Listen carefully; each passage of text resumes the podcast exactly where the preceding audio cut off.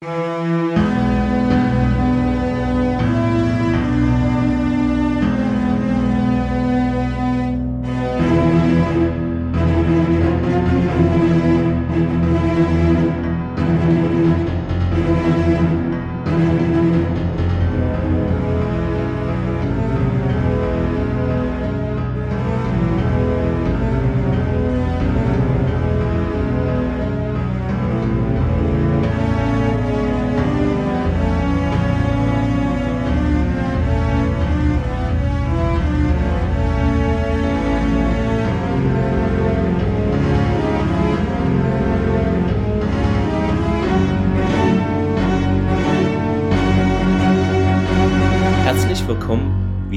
beim Sternentor mit Clemens, das bin ich. Vielleicht kennt ihr auch meinen anderen kleinen Serien-Podcast-Erfolge. Und natürlich an meiner Seite, wie immer, ist auch Der Thomas und ihr kennt mich vielleicht von der dritten Macht. Thomas. Du bist ja jetzt reich. Fangen wir doch mal gleich so an. Schon mal ein guter Start, oder?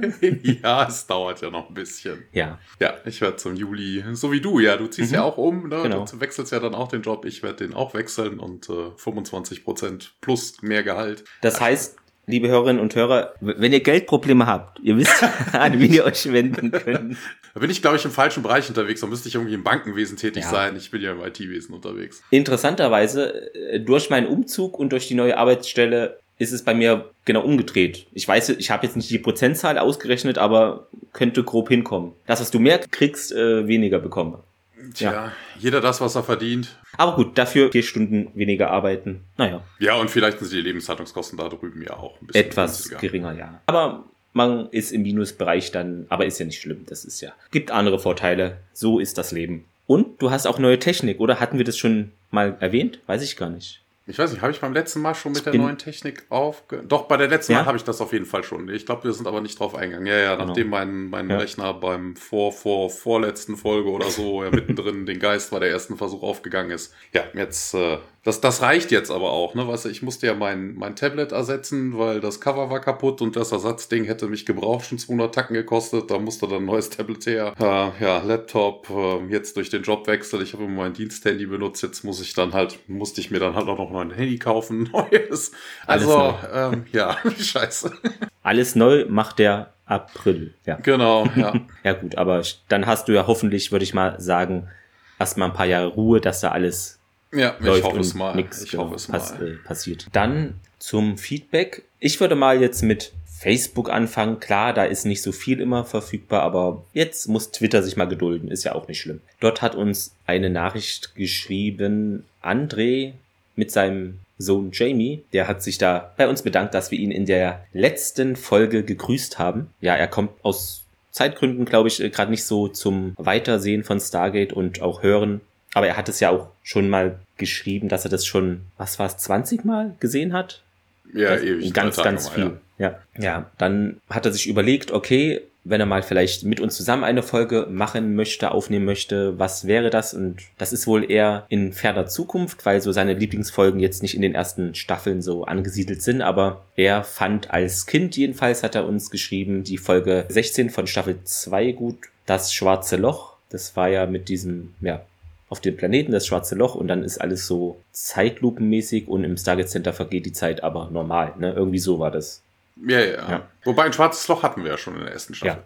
Da vielleicht äh, ist er dann zu dieser Folge mit am Mikrofon, aber gut, dann soll er uns dann nochmal kontaktieren. Du hörst die Folge ja auch und Grüße an dich nochmal und auch an Jamie von uns. Ja. Dann hat, ja, okay, das ist nur ein Mini-Kommentar unter der Invasion Teil 1 auf Facebook, schrieb Sascha Heinz, Hashtag Zeitreise. Das war's. Ja. Ja, wobei mit Zeitreisen hat das ja, ja. Ich glaube, er meint wohl, dass es vor langer Zeit mal gesehen hat oder so. Ach so, ah, ja, ah, okay, ich weiß es okay, nicht genau, ja. so würde ich es interpretieren. Falls du das hörst, kannst du ja das gerne nochmal ausführen. Ja. ja, dann gehen wir rüber zu Twitter. Unser Stammhörer Lord Pixel T3D, der den Namen immer noch nicht geändert hat. Ja, ist merkwürdig. Ist- Vielleicht ist er krank. Ja, alle, alles gu gute Besserung. Einfach schon mal jetzt. Vielleicht stimmt's gar nicht. Prophylaktisch. Ja, aber ist doch was Schönes. Also gute Besserung wünschen. Das ist ja, wobei das ist ja jetzt mit dem Niesen, das hat sich ja geändert seit ein, zwei Jahren, ne? Dass man sich entschuldigt und der andere sagt dann nicht mehr irgendwie Hatschi, Gesundheit oder so, ne? Das hatte ich irgendwo gelesen, das hat sich mal geändert. Ja, der andere müsste sich irgendwie Genau. entschuldigen. Warum genau, weiß ich ist- es- auch ja, nicht. ja. Aber naja. Auf jeden Fall schrieb er uns, ja, guten Morgen, liebes Sternentor-Team. Ich höre gerade diesen Teil 1 und ihr kommt mir auch gut in die neue Woche, okay? Lasst euch nicht ärgern und bleibt gesund. Und dann weiter, denn er hat, glaube ich, äh, Folge 2 dann auch gleich am selben Tag gehört. Also er ist da richtig hardcore. Da schrieb er uns ja. Und das war für mich Teil 2. Vielen Dank euch beiden. Ich kann jetzt leider keine Details dazu beitragen. Dafür hat mir aber das Zuhören richtig viel Spaß gemacht. Weiter so, Boys. Ja, danke dafür. Wir machen auch weiter so. Dann schrieb noch unser Stammhörer Systemton, aka Seth Brundle. Nach meiner Osterferien Podcast Abstinenz bin ich heute mit der vollen Ladungstarget in die Wo- Arbeitswoche gestartet. Erst die neue Folge Chef Fontaine, danach zwei Folgen Podcast Sterntor und danach 15 Folgen Sternbuch. Jetzt geht's entspannt in den Abend. Also der ist auch krass unterwegs, oder? Also Ja, Hammer. Halben Tag Stargate hören. Warum? Wobei nicht? das hat, das hat er natürlich falsch priorisiert. Also wir hätten natürlich als erstes kommen müssen. Also Irgendwas ist da schief gelaufen. Maus gerutscht. genau, Maus, auch ein geiles Ah, Wort, Maus gerutscht.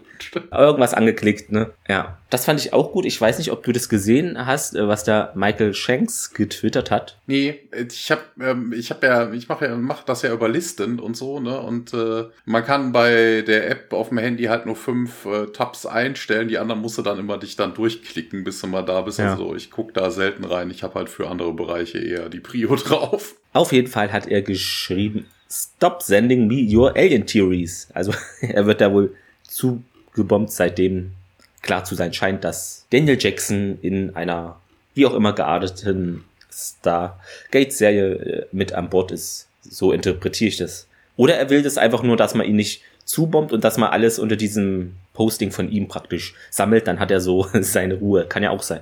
Ja, vielleicht sind das ja auch äh, so Verschwörungstheoretiker. Weißt du, Corona ist ja dann nur die, der Versuch von Aliens, die Menschheit auszurotten und sowas. Das sind bestimmt die Gua'uld, die dahinter stecken und sowas. Ne? Und Genau. Oder Daniel Jackson als, äh, als, als Koryphäe da immer Ja. in CC genommen. Alles ist möglich in dieser Zeit, wer weiß das, ne? Ja, ich denke mal, das war so das, was mir auffiel. Vielleicht ist auch was durchgerutscht, aber das ist ja in der Natur der Sache. Und ja, dann können wir eigentlich zu der Folge kommen. Wie heißt sie denn im Original? Im Original heißt es In the Line of Duty.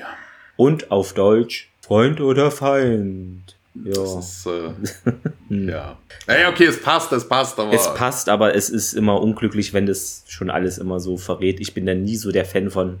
Dann lieber den Wo, Englischen. wo, wobei, die Frage wird ja eigentlich auch nicht geklärt. Nicht wirklich, ja. Aber Na, also, Ja. hm. Auf jeden Fall, der Originaltitel hat mich äh, an diesen, ich weiß nicht, ob du den Film kennst, mit Clint Eastwood und den anderen. ja.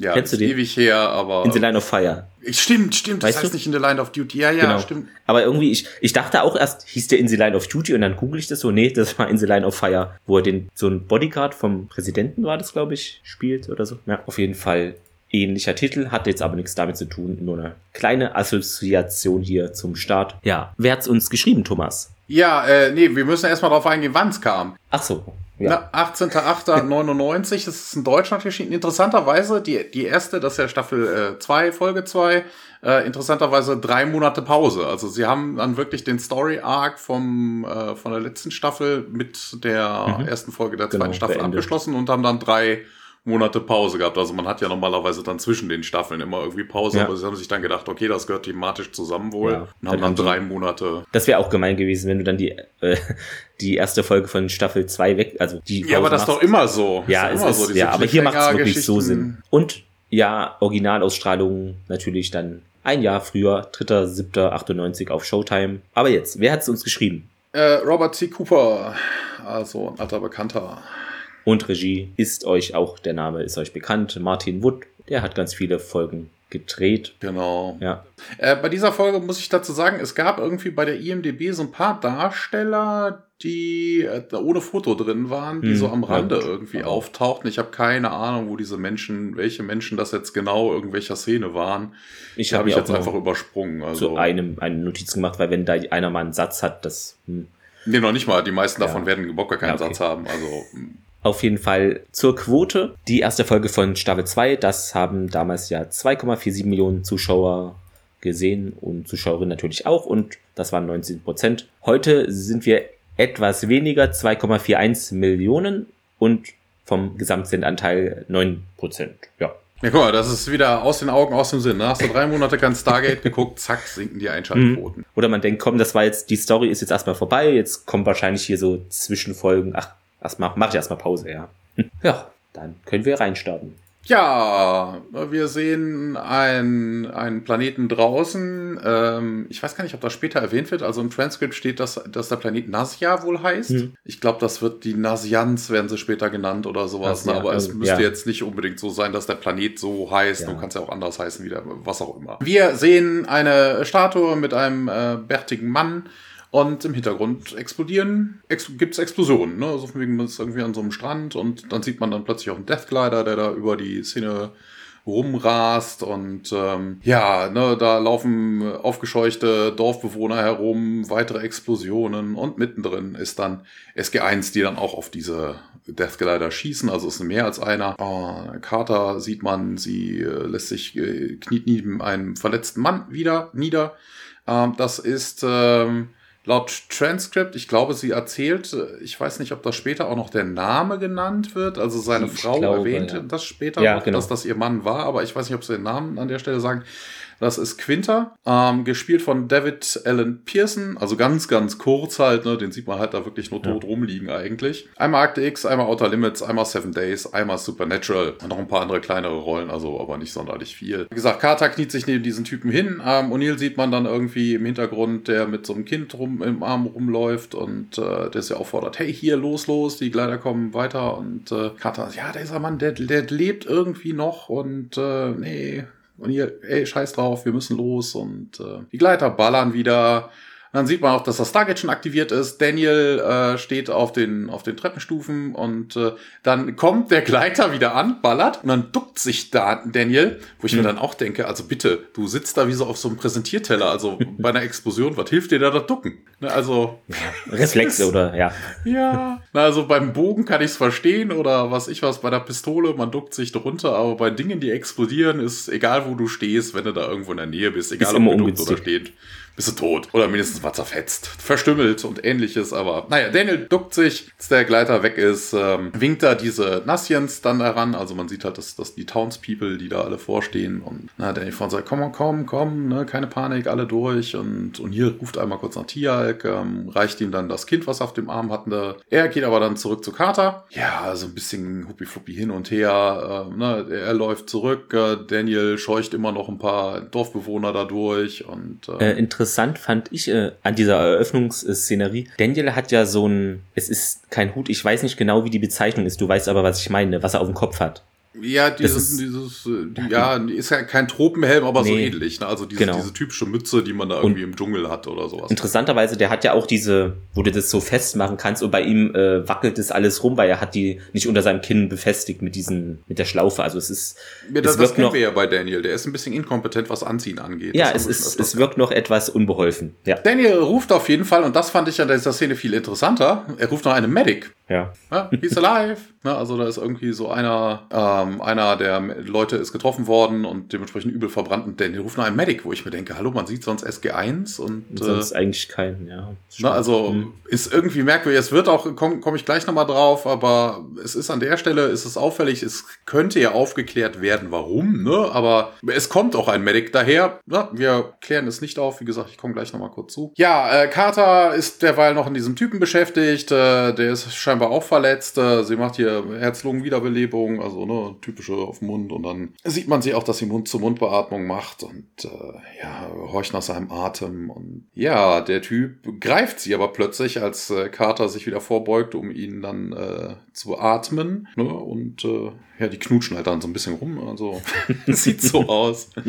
Interessanterweise, er lässt sich dann irgendwann wieder fallen und ja, Carter richtet sich auf und äh, da ist wohl was passiert, denn ihre Augen leuchten plötzlich gelb auf. Da scheint wohl ein Goa'uld mhm. bei gewesen zu sein. Das Leuchten vergeht aber, O'Neill kriegt das doch gar nicht mit. Der kommt nämlich jetzt an, los, los, los, wir müssen hier, müssen hier weiter. Und äh, da Carter halt Blut auf ihren Lippen hat, äh, erkundigt sich O'Neill dann auch, ob sie in Ordnung wäre. Und sie sagt, ja, ja, der hat wohl seine Zunge irgendwie verschluckt oder sich da drauf gebissen und das wäre sein Blut. Und äh, ja, ne, er wäre wohl jetzt tot und äh, auf, auf. Und dann rennen sie alle durchs äh, Stargate und äh, Hammond begrüßt sie dann. Er ordnet eine medizinische Quarantäne an, bis diese Leute alle untersucht werden. Und ja, als erstes kommen natürlich äh, Tiagen Daniel und so durch, ne, Carter und der, der ach, Carter und Daniel wollte ich schon sagen, Carter und äh, Jack braucht noch ein bisschen, er erkundigt sich auch nach denen, die folgen dann aber auch ein paar Sekunden später. Die Iris wird geschlossen und ja, Carter guckt doch mal so zurück, ein bisschen irritiert irgendwie so leicht und, und hier dann auch, Carter, you okay? Und ja, ja, ja, ja, und ja,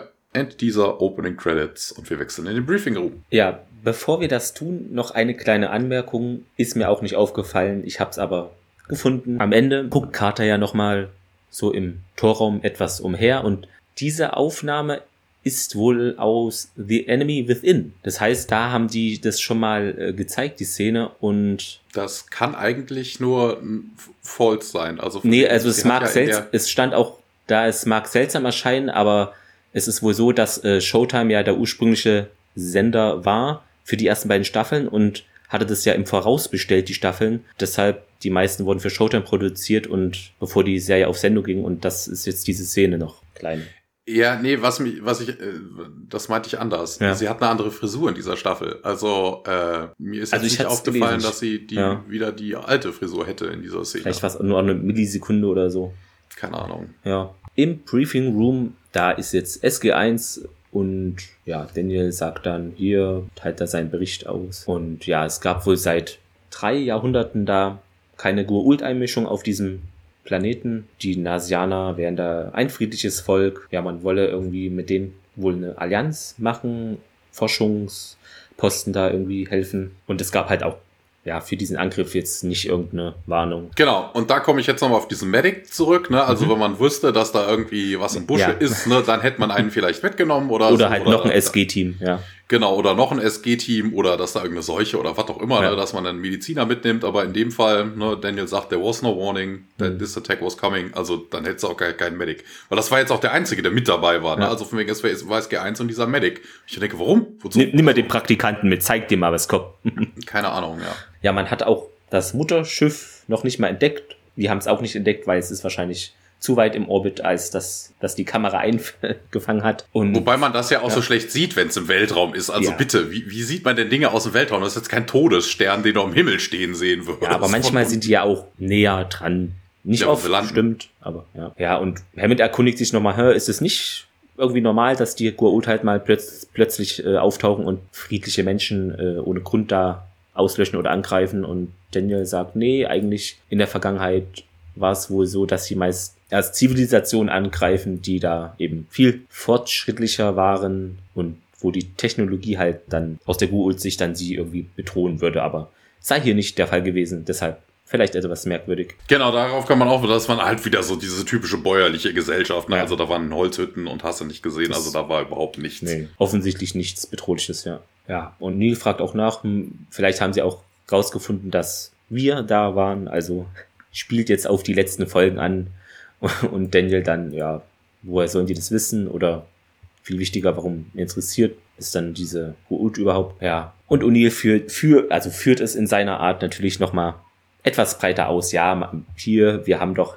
dem Apophis gerade in den Hintern getreten. Ja, das könnte halt der Grund sein. Tier mischt sich auch nochmal ein.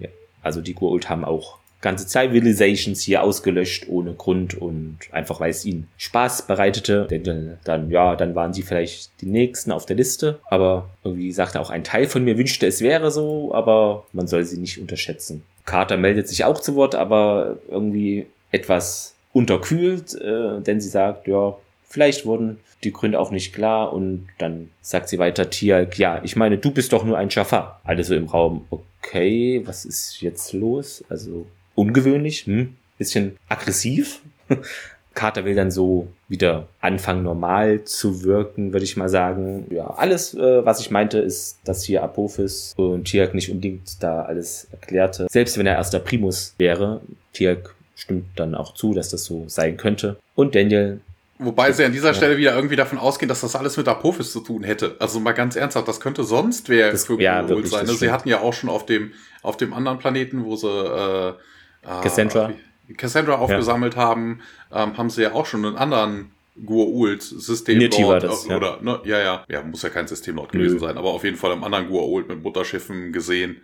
Ähm, also warum das jetzt irgendwie alles auf Apophis, also ja. Also als Beispiel, okay, ne, so von wegen einem First Prime erzählt ein Gua'uld nicht unbedingt, aber hier sagen sehr explizit, ja, Apophis erzählt, wird Tiak doch nicht alles erzählen, also, hm. Daniel stimmt Sam zu. Wir, ich denke, wir müssten davon ausgehen, dass die Gua'uld doch komplexer sind, als wir ihnen das zutrauen. Ja, Carter nochmal, ja, je besser man den Feind versteht, desto besser ist man dann auch im Konfliktfall darauf vorbereitet. O'Neill scheint irgendwie etwas überrascht zu sein, Daniel eher weniger. Und Hammond fragt nochmal, wie ist denn jetzt hier dieser Status der Überlebenden von Nassian? Ja, laut Daniel haben es 237 Leute da geschafft. Dann seien noch äh, einige kritisch äh, auf der Krankenstation und welche, die dann nicht hier vor Ort irgendwie behandelt werden könnten, sind dann im Krankenhaus der Air Force Academy. Der Rest wartet noch auf seine Umsiedlung, fand ich eine komische Wortwahl. Wurde aber auch so gesagt in der deutschen Fassung. Ja, im Englischen heißt es auch. The okay. rest are waiting relocation. Ja. Hammond meint, ja, fahrt mal fort hier. Also weitermachen, nicht, nicht abhauen.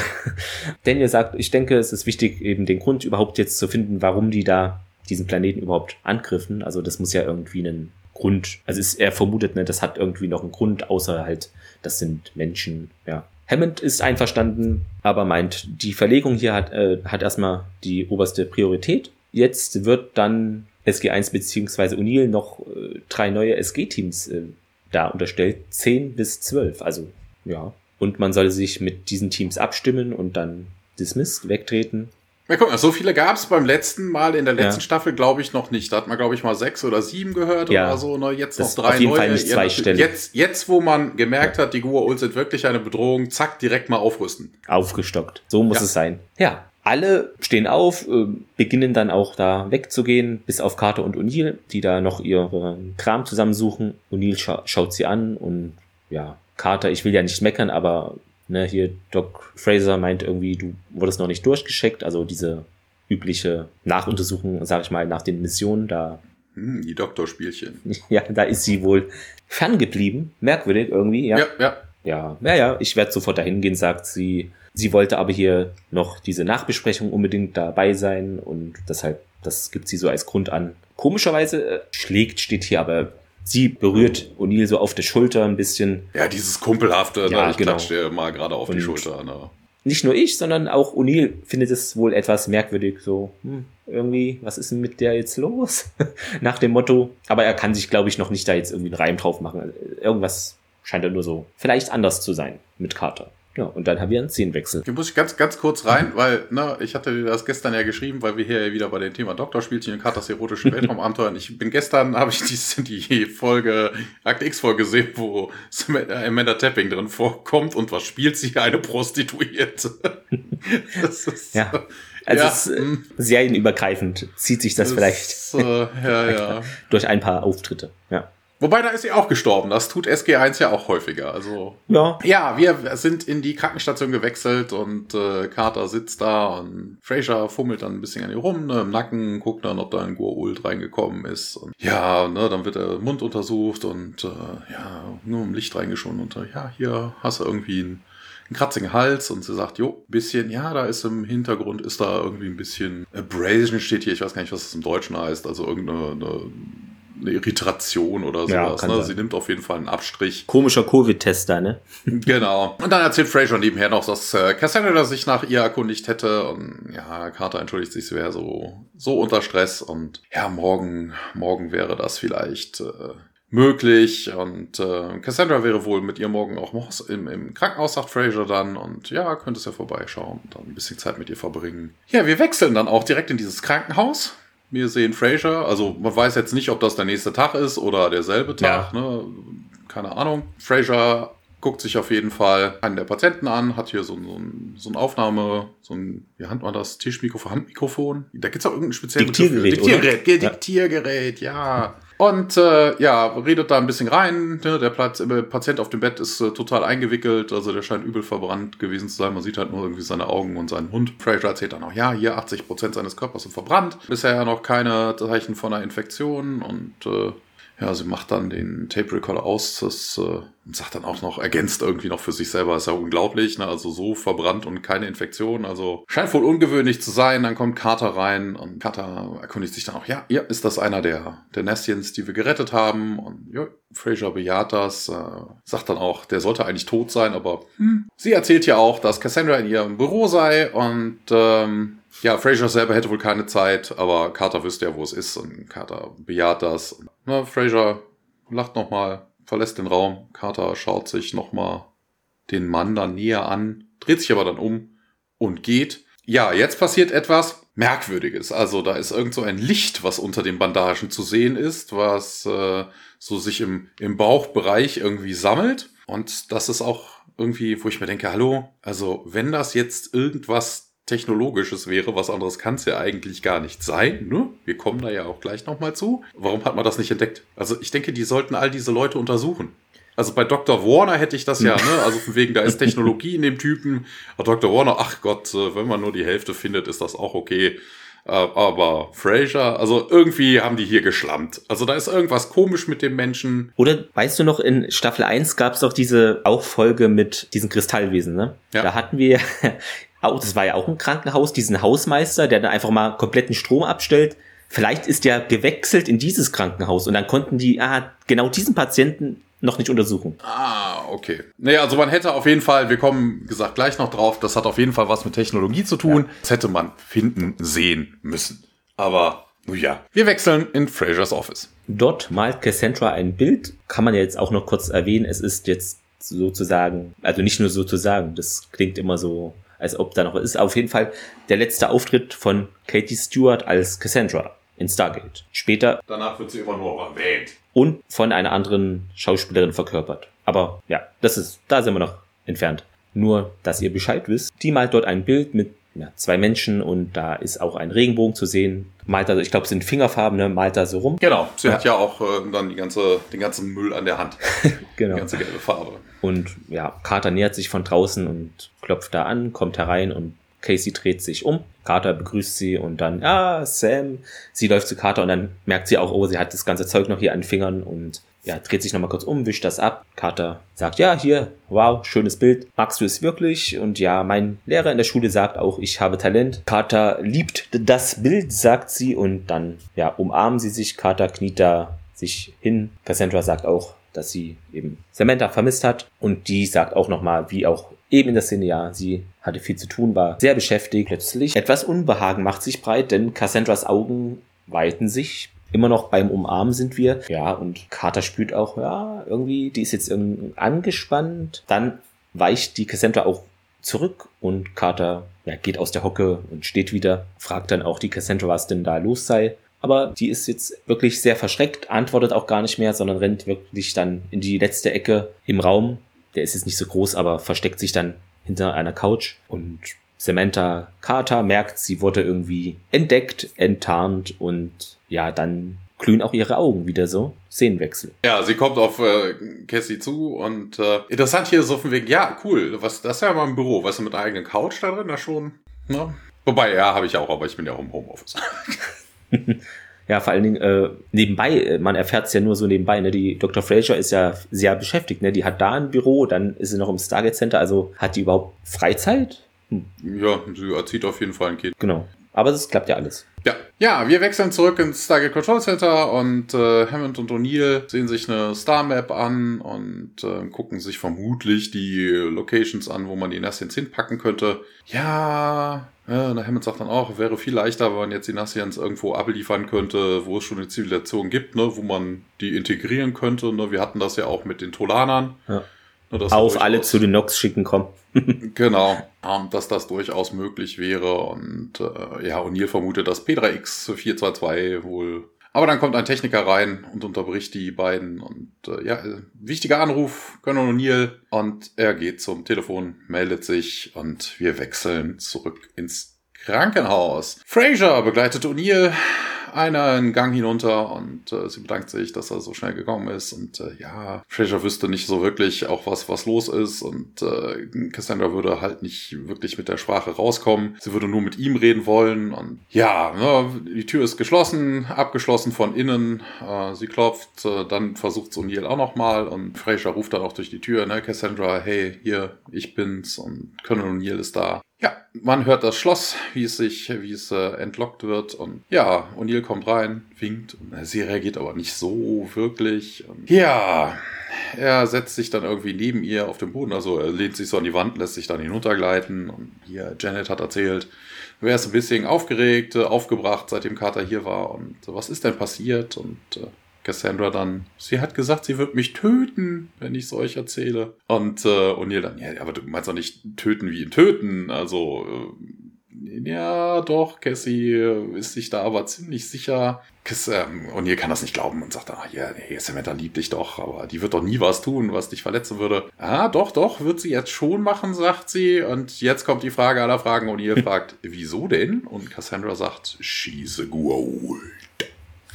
Und Szenenwechsel. Wir springen in einen anderen Flur. Carter biegt dort um die Ecke, geht da schnell entlang, ist dann in ja, Umkleideraum, wo Daniel und Tia äh, sich schon vorbereiten auf, ja, sieht aus wie auf eine Mission oder auf irgendwas bereiten sie sich vor, ziehen sich an und sie schaut da im Raum umher und dreht sich da zu denen auch um. Ist verärgert, ne? Also ist wütend hier, wo ist der Colonel? Wir müssen hier in fünf Minuten schon los. Daniel, ja, er hat uns eine Nachricht äh, hinterlassen, meinte, ja, wir treffen uns dann am Torraum und Carter, ja, na dann los, hier beeilt euch gefälligst und stürmt hinaus und Daniel Tia dann, was war das denn? Nacht, ja, also merkwürdig. Ja, dann sind wir auch im Gate Room. Carter geht vor der Rampe auf und ab, wirkt etwas ja, nervös oder als ob sie es irgendwie eilig hätte, blickt dann auch zum Kontrollraum hinauf. Fraser, Hammond und da auch ein Techniker beobachten sie, geht aber, sie geht weiter auf und ab und die Türen auf der linken Seite öffnen sich und der Rest tritt ein, hier Daniel Tjalk. Aber Carter fragt immer noch hier, wo ist denn O'Neill überhaupt? Er kommt dann von der anderen Seite hinein, sagt noch, haltet euch zurück, hier, wir sind in einer Warteschleife. Carter fragt nach, wie ist das denn jetzt? Ja, im Englischen sagt er, also, ne, hm. stand down, also von wegen, okay. ne, hier, at ease und sowas, ne, Campers sagt er vor allen Dingen.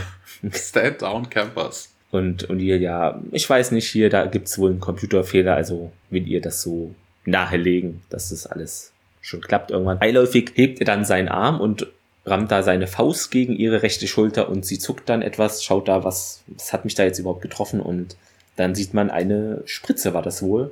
Also vermutlich ne, hier so eine Betäubungsspritze, würde ich sagen. Ja, was soll denn das hier? Also ist wütend und Fraser etwas ungläubig. Hä, das hätte ein, also der Klassikersatz kommt jetzt, ja, das hätte normalerweise einen Elefanten äh, erledigen können.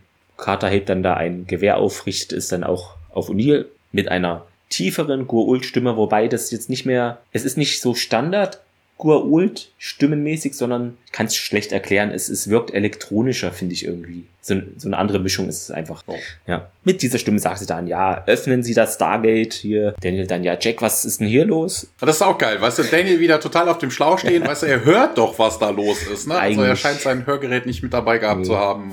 Ähm.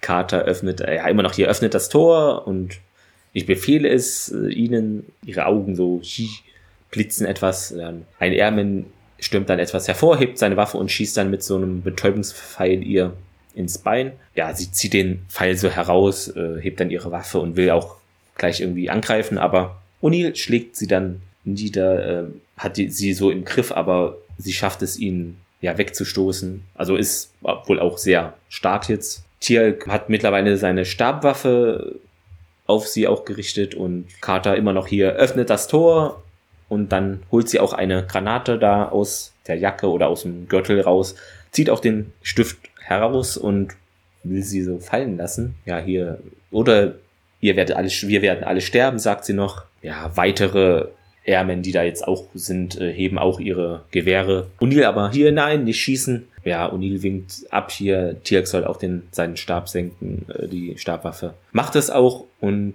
ich habe die Aufnahme, Sir, war auch was komische Übersetzung wahrscheinlich. Ja, I have the shot. Also er hat ein ja. klares Schussfeld, okay. sagt einer der Airmen. das macht mehr Sinn. Hatte mich gerade gewundert, was für eine Aufnahme.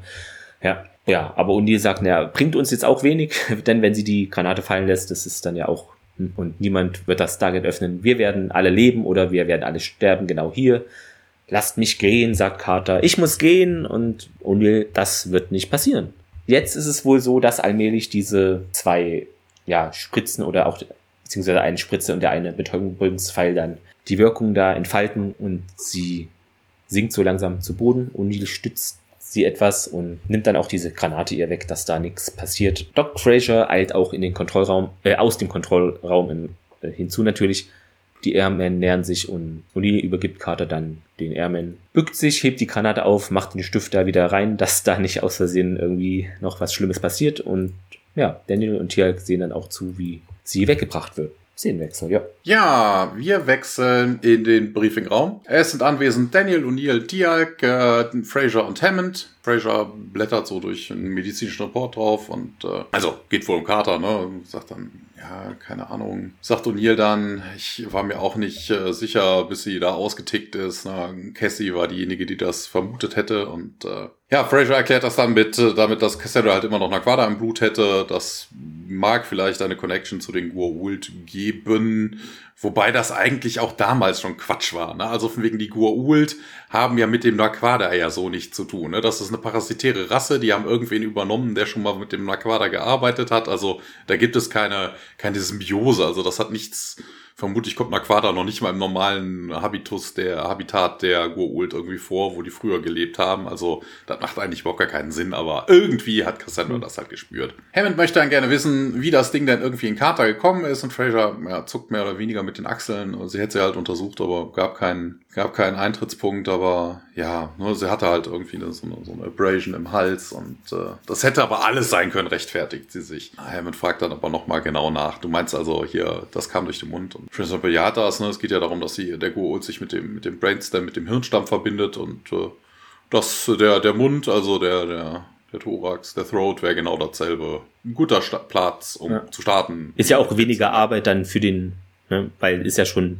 eine Öffnung. Äh, ja, du musst ja trotzdem sich irgendwie an den Hirnstoff verbinden. Also du musst dich ja. ja dann trotzdem durch das Fleisch irgendwie. Aber whatsoever. Vor allem, ja, hm, wie, wie passiert das? Also der, der, der muss dann einmal durch den Hals und um die Wirbelsäule rum und sich dann irgendwo im Nacken verstecken. Oder ich keine Ahnung, wie man sich das vorstellen muss, aber ist ja auch egal. Ja, O'Neill fällt dann auch ein, oh, scheiße, sie hat hier Mund-zu-Mund-Beatmung auf dem Planeten gemacht und äh, er hat auch das Blut gesehen, aber Carter hätte halt eine Erklärung dafür gehabt, nur dass er sich irgendwie auf die Zunge gebissen hätte. Und äh, ja, Fraser hat dann die Befürchtung, dass es wohl auch sein könnte, ne, wenn Gua'ulds so in den Menschen eindringen könnten, dann müssten ab jetzt sofort immer alle Leute, die durch Stargate zurückkommen, mit dem Ultraschall oder dem MRT behandelt werden müssen, also untersucht werden. Komischerweise sagt sie auf Deutsch MRI, aber wahrscheinlich ist es MRT, ja. Also ja, ja, die, die Übersetzung ist MRT. Also die amerikanische Bezeichnung ist halt so wie DNS und DNA. Ne? Ja. ne, einmal Säure, einmal Acid. Äh. Ich habe aber keine Ahnung, wofür das I da jetzt hm. im Englischen steht. Das habe ich jetzt. Aber es wird ein MRT sein. Ja, Hammond befiehlt dann auch, hier, aufpassen Leutchen, wir müssen jetzt auf jeden Fall mal überprüfen, dass wir nicht nur andere Goals durch, die, durch das Gate geholt haben. Und ähm, Daniel kommt aber wieder total vom Thema ab. Ne? Also, was, was hat der Gua'uld überhaupt da drin gemacht in dem Typen? Es, es hat sich überhaupt niemand äh, Gua'uldisch benommen. Ähm, hm. Ja, O'Neill vermutet, dass das vielleicht eine Möglichkeit gewesen wäre, um einen Spion in den Reihen des Stargate Centers oder auf der Erde zu pflanzen. Ne? Also von wegen einfach mal, uh, hier, wir tun jetzt so. Jetzt werden wir angegriffen. Ist ja natürlich blöd, wenn man dann als Gua'uld auf seinen eigenen Mann feuert, der dann vielleicht drauf geht. Ähm, naja, egal. Also das fällt ihnen so nicht ein und ähm, ja, bei der Tiag befürchtet, dass der Go'uld halt vielleicht hier schon auf der, also der Go'uld in Captain Carter halt schon eine, eine Vernichtungswaffe irgendwo in der Base versteckt haben könnte. Wobei das natürlich auch Quatsch ist, ne? Also die Nassians haben jetzt, also das wäre schon aufgefallen, hätten die jetzt ja. irgendwie großartig Technologie mit sich umgeschleppt. Ah, hier, helfen Sie mir mal das Ding hier zu tragen. Doch, was ist denn das? Das sieht sehr technisch aus. Ach nee, das ist nur mein Eierkocher. Ich muss das mhm. kurz hier irgendwo ablegen. Ja, ja, also ist irgendwie schwachsinnig. Aber Hammond sagt dann auch, na, also wenn hier irgendwie rummanipuliert wurde, das wird's vermutlich eher sein. Dann äh, möchte er, dass das gefunden wird. Tiag, hier helfen Sie uns, Sie wissen besser, wonach wir schauen können. Tiag nickt und äh, Daniel fällt dann auch eigentlich mal ein, so worum es eigentlich geht, nämlich um Carter. Was ist denn jetzt mit ihr? Und äh, ja, und hier aufbrausend wie immer, wir holen das Ding da raus. Wie gut das funktioniert, hatten wir ja schon hm. gesehen. Ne? Also Wobei sie haben es seitdem nie wieder versucht. Also der Dr. Ja. Warner war ja nur inkompetent und hat die Hälfte da drin gelassen. Ne? Vielleicht, äh, der Gould hat zwar behauptet, dass er sich mit dem Menschen verbunden hätte, aber ob das nicht vielleicht doch die Reste waren, die da, weiß man nicht. Genau, das fällt Daniel aber auch ein, ne? Das hat mit Kowalski schon nicht funktioniert und äh, oh Gott, ne, wenn das NID und Mayborn da irgendwie was rausfinden, dann, dann ja, äh, wäre ungünstig. Uiuiui. Interessant finde ich in diesem Punkt äh, ist die deutsche Übersetzung nicht so gut, finde ich, weil die geht einfach davon aus, ja, wenn einer von diesen Geheimdiensttypen wie Colonel Melbourne davon erfährt, da finde ich das Original hier einfach prägnanter und auch, ja, ist einfach noch eine kleine, was anderes einfach. Ja, ist aber eigentlich das selbe. Ja, ne? aber ist genauer. Any of those NID guys like Weil es gibt ja verschiedene Geheimdienste und hier wird klar NID gesagt und im Deutschen ja Geheimdienst. Ja.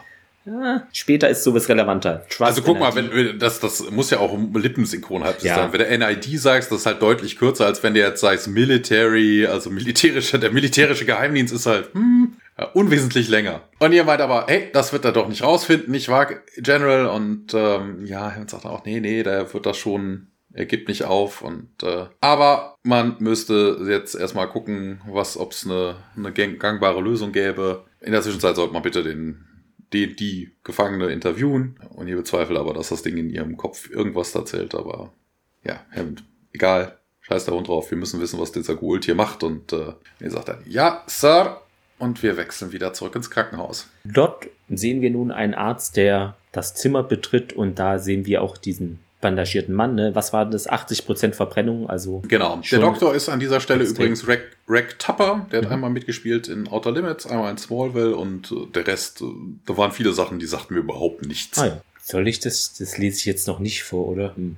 Nee, nee, das, das machst du nicht, okay. aber wir können auf diesen Typen, das hätte ich, den, die Notiz ja. hätte ich mir auch gerade machen können, dieser Typ, den wir da haben, unter den, unter den Masken, äh, unter den Lagen von Gase ist Peter, de la, äh, Peter Lacroix. Er hat einmal in Sliders mitgespielt, einmal in Poltergeist, dreimal Akte X, einmal Viper, einmal Seven Days, einmal X-Factor, eine weitere Folge SG1, einmal 4400 und in einer Folge Smallville ist er aufgetaucht. Genau, hatte ich dich ja auch angeschrieben. Ne? Ich glaube, ich kenne den aus Akte X. Ja. ja, der hat auch ähm, ein sehr markantes Gesicht, finde ich irgendwie. Ein bisschen mhm. länglich, aber auch, das ist so ein Gesicht, es gibt so Gesichter, die kann man sich irgendwie besser merken, finde ich. Wobei wir ja jetzt noch nicht sein Gesicht, das kommt ja gleich erst. Später, ja. Aber schon mal, so viel vorab. Der äh, ist so über dem Patienten gebeugt, der Arzt, und dann äh, schießt du die Hand des bandagierten Patienten so nach oben, packt dann den Arzt auch direkt an der Kehle. Also, ja, ist wohl kein gewöhnlicher Patient, äh, würde man jetzt mal vermuten. Nur eine kleine Szene, jetzt sind wir. Stimmt, er hat, er hat, er hat er hat ja einen glühenden Bauch. Das ist vermutlich ein Glücksbärchen. Wer weiß, ja. Oder Haare. Und mit Riesenwuchs. Wir sind äh, im Krankenhaus. Daniel geht da in ein anderes Zimmer. Eine Frau steht am Fenster, schaut dann etwas nach draußen und dann erfahren wir den Namen der Frau. Talia. Also wie die. Genau, sie, wird, sie stellt sich ja gleich vor.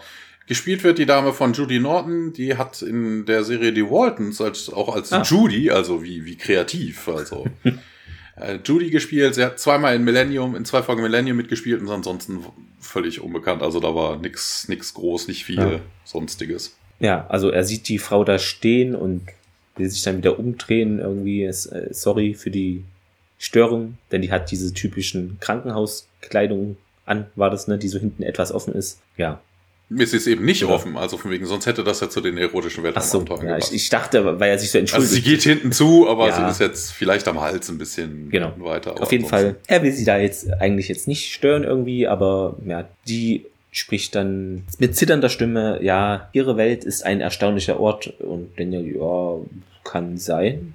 Ich äh, bin Daniel. Ja, sind Sie einer der Männer hier, die für die Rettung verantwortlich sind? Und der, ja, bin ich. Vielen Dank, sagt sie und ja, Daniel, können wir denn mal hier eine Minute irgendwie reden? Dann wechseln wir auch schon wieder die Szene. Wobei das totaler Schwachsinn ist, dass sie fragt, ob sie einer der Männer sind. So sie war ja dabei. Jetzt, genau, ja. so viele waren es jetzt nicht. Ne? Also, Oder dass man sich vier, ja, vier Männer Hektik. und eine Frau merken ja. könnte. Vor allem sind die ja in das Dorf gekommen und dann kam der Angriff. Also man, das, äh, ist, äh, also manche Dialoge sind ja wirklich für den Arsch. Nur gut, wir sind äh, im Stargate Center wieder und äh, sind in diesem bekannten Locker Room, wo man schon mal gewesen ist. Also hier die ganzen Schränke und so. Ja, und hier sitzt auf einer dieser Bänke, fährt jetzt ein bisschen vor sich hin. Tia kommt dazu und äh, das ist auch geil, ne? Tia sagt ja auch immer Colonel O'Neill, ne? Ja, ja. Also könnte meinen, da ist man vielleicht mal ein bisschen Noch nicht. relaxter, aber hm. Was ich interessant finde, äh, der T-Rex setzt sich ja auch zu ihm, aber die sitzen so quer gegenüber, ne?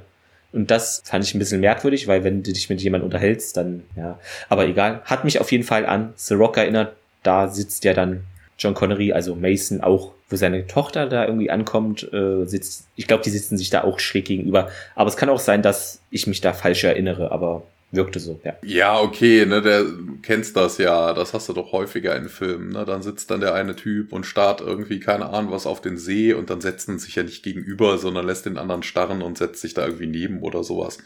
Damit du da irgendwie nicht den anderen in seinem Starren störst oder so. Also so eine Art von Szene gibt's halt häufiger. Das ist jetzt nicht so, hätte ich jetzt mal gesagt. Und hier erkundigt sich dann, ja, hier, ich dachte, du glaub, du würdest äh, mithelfen, die äh, Basis zu untersuchen. Und Tirk sagt dann, ja, er wäre auf dem Weg. Tirk stellt schon fest, dass das wohl schwer für Jack ist. Und Neil bejaht das. Also ist halt wieder ne, der typische Jack, so ein bisschen mundfaul. Yeah, yeah, it is.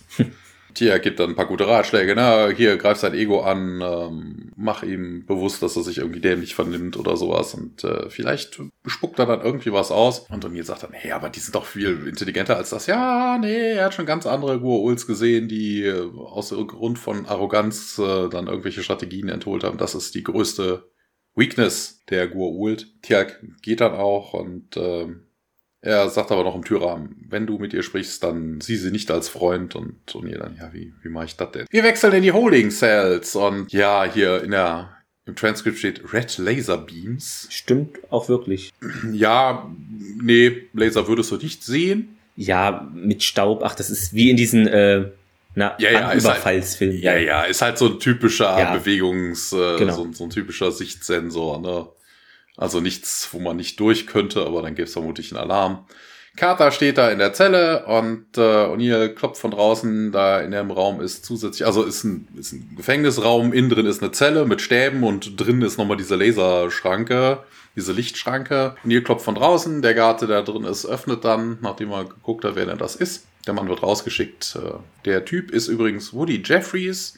Er hat gespielt einmal Viper, eine weitere Folge SG1. Er hat einmal in First Wave mitgespielt, zweimal in Outer Limits, zweimal in, Outer, in Andromeda, einmal in 4400, zweimal in der Folge Smallville, zweimal taucht er auch in SG Atlantis auf, einmal Eureka und viermal Supernatural. Wieder viel Outer Limits hier. Ja, das haben wir ja häufiger. Ja, ähm, der Gua'uld und O'Neill sind auf jeden Fall alleine und O'Neill versucht dann irgendwie Tiags Ratschlag umzusetzen und sagt dann, hey, du hast es total vergeigt, äh, du hast es wirklich, wirklich, wirklich vergeigt und äh, Gua'uld sagt, hey, du bist so schwach und äh, ja, O'Neill, hey, wer ist denn gerade hinter Gittern? Carter Gua'uld sagt, ach nee, deine Taktik wird nicht auf mir, wird bei mir nicht funktionieren und äh, er besteht nochmal drauf, ja, you must let me go und äh, ne, so so nach dem Motto, what about no? Und hier, äh, no. Und Carter dann, ja, du hast doch gar keine Idee, was hier passiert. Und ja, O'Neill setzt sich dann irgendwie hin. Er sagt dann, ja, aber du, er glaubt, ne, du würdest mir, also er sagt dann, ne, ich glaube nicht, dass du mir das gerne erzählen würdest. Ja, Carter verschränkt wieder ihre Arme hinter dem Rücken. Und äh, ja, wir wechseln in Talias Hospital Room zurück. Dort sitzt Daniel mit ihr da auf dem Bett, ähm, reicht ihr ein Foto, sagt dann, ja, das ist das Bild des Mannes, äh, von dem wahrscheinlich der Guul stammt, der da in Kater wohl ist. Und ja, sie schaut sich das Bild an und berührt es auch und ja, sagt, das ist mein Mann. Daniel weiter dann, ja, das, also einer der anderen Nasianer hat den da wohl erkannt und wir haben das in, in unserem Videoarchiv gefunden. Hm, fand ich ein bisschen merkwürdig, was für ein Videoarchiv, also Keine Ahnung, vielleicht nicht. waren sie schon mal da. Sie Ja. wollten ja irgendwie auch eine, äh, eine Allianz irgendwie bilden oder Okay. hast du nicht gesehen? und dann erstmal alle fotografiert. Se Second Contact, so wie bei äh, Star Trek. Ja, weil ich, hat, ich dachte erst irgendwie so, hm, war da das Melk und hat da irgendwie jeden mal fotografiert? Wäre unwahrscheinlich, ja. Wobei, äh, stimmt, Daniel filmt ja relativ viel vielleicht. Ja. Auf jeden Fall fährt sie weiter fort, ja, was ist denn mit ihm? Und Daniel, ja, ich weiß, es ist schwer auch für sie und ja, ich habe meine Frau durch die Urult verloren, sagt er. Ihr tut es leid und Daniel sagt, ja, es ist jetzt wichtig, äh, dass sie mir hier irgendwie sagen können, äh, also mit ihrem Mann in letzter Zeit ist ihnen da irgendwas aufgefallen. Sie schüttelt den Kopf. Anscheinend ist das nicht der Fall. Daniel führt da weiter fort. Vielleicht eine Verletzung, irgendeine Narbe, irgendwas. Sie dann, ah, einen Moment, da, also sie berührt dann Daniel direkt so unter seinem rechten Ohr und meint dann, ja, da irgendwie ist es schon wohl Monate her, aber da ist irgendwas vielleicht gewesen. Vielleicht auch nicht. Aber ihr ist doch nichts aufgefallen. Sie schüttelt den Kopf. Ja, und Daniel weiter, dann will er noch ein bisschen mehr erfahren. Irgendwie seltsames Verhalten, ist da irgendwas passiert oder war er gewalttätig? Ähm, haben seine Augen vielleicht geglüht? Hm. Hätte man auch zuerst fragen können, also, weil das ist sowas Prägnantes, aber ja. Und nee, sie wendet sich erstmal ab und ja, Daniel scheint auch zu merken, dass er da ein bisschen forsch und vielleicht auch nicht so ganz empathisch an diese Sache rangegangen ist. Ihm tut es leid und ja, ich lasse sie jetzt vielleicht ausruhen. Ja, sie nickt dann und Daniel geht und ja, er kommt an diesem Zimmer vorbei, wo wir eben ja gesehen haben, wie der Doktor da angegriffen wurde von den Patienten. Und ja, die Kamera fährt in das Zimmer hinein und das Bett ist leer. Also er sieht es nicht, der Daniel, aber man sieht dann unten auf dem Boden, neben dem Bett liegt dieser Dr. Jacobs bewusstlos auf dem Boden. Und im Badezimmer dort betrachtet sich der eben erwähnte Lacroix, heißt er so? Ja. Ja, er zieht sich diese, ja, macht diese Bandage ähm, vom Gesicht ab und streift sich dann auch die Handschuhe ab. Ja, ist irgendwie, er wirkt so, als ob er sich gleich übergibt, also wirkt da so rum und spuckt dann auch etwas ins Waschbecken. Wäre witzig gewesen, wenn es einfach so runterfallen würde dann, aber ist zu groß und das ist wohl eine Art Gua-Ult-Gerät. Vor allem, vor allem viel zu, genau, vor allem viel, viel, viel zu groß, als dass es durch irgendeinen Hals passt. Das ist nämlich irgendwie so ein Armreifen von der, von der Größe her. Ja. Das ist, weißt du, wie so ein äh, Feuerschlucker irgendwie. Der hat es monatelang trainiert. Mhm. Ja. Er zieht das so auf äh, seinen Mittelfinger der rechten Hand und dann ähm, gibt es, also er aktiviert es wohl irgendwie und dann sieht man so drei weiße Strahlen die kommen dann aus diesem Gerät raus. Ein Lichtball wird erzeugt und dann, ähm, ja, der etwa dann ein Zentimeter hat, von. Hat auch so ein, ja, ja, hat so ein paar ja. Kristalle drauf. Ist so ein genau. bisschen so ähnlich wie das Go-Ult Handgerät, was man halt schon ja. kennt. Ne? Also ist halt bloß ein bisschen kleiner und ein bisschen anders bestückt. Er lächelt noch zufrieden. Also, wenn er einen Plan hat, dann scheint das wohl alles so zu klappen. Das wissen wir ja jetzt auch noch nicht genau. Ja, etwas später trifft dann Fraser, Doc Fraser ein dort auch und sie sieht dann das Material von Dr. Jackson auf dem Bett und ja, seufzt so, ah, nach dem Motto, wieso liegen hier noch irgendwelche Unterlagen? Und ja, nimmt die Schläuche dann auf, legt sie auf den Wagen, geht dann auch zum Kopfende des Bettes und prüft die Werte und markiert dann etwas in der Tabelle, also trägt es da wahrscheinlich ein. Und sie geht da auch aus diesem Raum raus, ohne irgendwas zu bemerken. Und sie bemerkt halt auch nicht, dass da der Dr. Jacobs jetzt statt des ursprünglichen Patienten da einbandagiert wurde weiß ich nicht, wie, ich bin jetzt kein Arzt, aber wie realistisch es ist, weil ich glaube nicht, dass zwei Menschen genau die gleichen Blut, Hirnzellen, keine Ahnung, Werte haben. Nein, nein, nein, das ist, ja, das ist ja völlig wurscht, ne? Also von wegen, du, du hast der, der, dieser, was auch immer es ist, ne, hat den Dr. Jacobs eingewickelt und hat ihn genauso angeklemmt wie vorher. Ja. Also von wegen, ne, also du könntest vielleicht was merken, dass der Herzschlag ein bisschen anders ist, ne, aber das sind ja minimale Sachen, solange da jetzt nichts Kritisches drauf ist, was soll dir da auffallen? Aber ja, hätte das nicht, äh, während er den so gepackt hat, da am Hals, da hätte das doch irgendwelche Alarmen, keine Ahnung, geben müssen. Ich weiß ja, auch, ja, ja, nicht, solange du jetzt nichts abreißt, da keine, okay. ne, das misst ja eigentlich ja. nur, ob da irgendwas Kritisches passiert. Also es fängt nicht an zu piepen, außer hätte jetzt irgendwelche Messgeräte abgerissen. Ähm, aber was hier natürlich totaler Schwachsinn ist, ne, also woher sollte dieses Wesen, dieser Typ, der von der außerirdischen ja, Welt kommt, wissen, wie äh, man wissen, das alles wieder so richtet. Und, genau, ja. das, das macht überhaupt keinen Sinn. Nicht so glaubwürdig. Wir wechseln dann wieder in die Zelle. Exakt.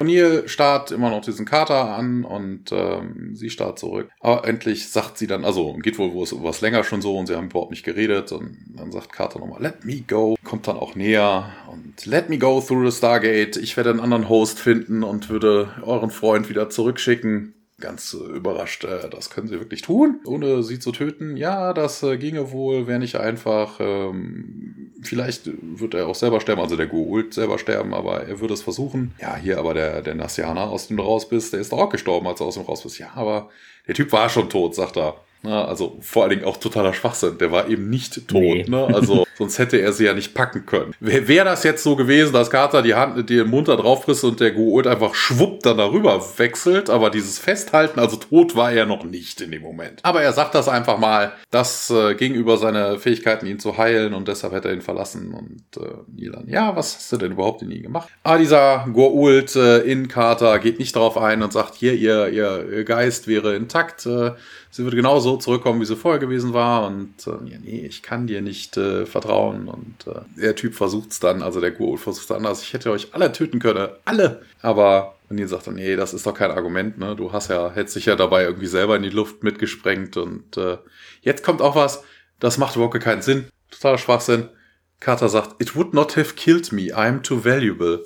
Also, hä? Also, ja, dieses It macht halt keinen Sinn. Ne? Also, dass das auch in dem Gespräch da nicht auffällt. Ne? Also, von wegen, wir reden hier gerade eigentlich über die Geschichte, von wegen, dass man sie nicht aufhalten, aufhalten hätte können, durch das Stargate zu gehen, wegen der Granate oder was auch immer, oder dass sie alle getötet hat. Ja, die Granate hätte sie auch getötet. Das macht ja jetzt Ja. keinen Unterschied. Ne? Also, also auch ein Goa'uld weiß, auch wenn er einen Gottkomplex hat, dass er verletzbar ist. Ne? Also, von wegen, ne? also, ach, so eine Granate, die hätte ja nur das unwürdige Kropfzeug Sarkophag war auch nicht in der Nähe, ne, zum Teile reinwerfen.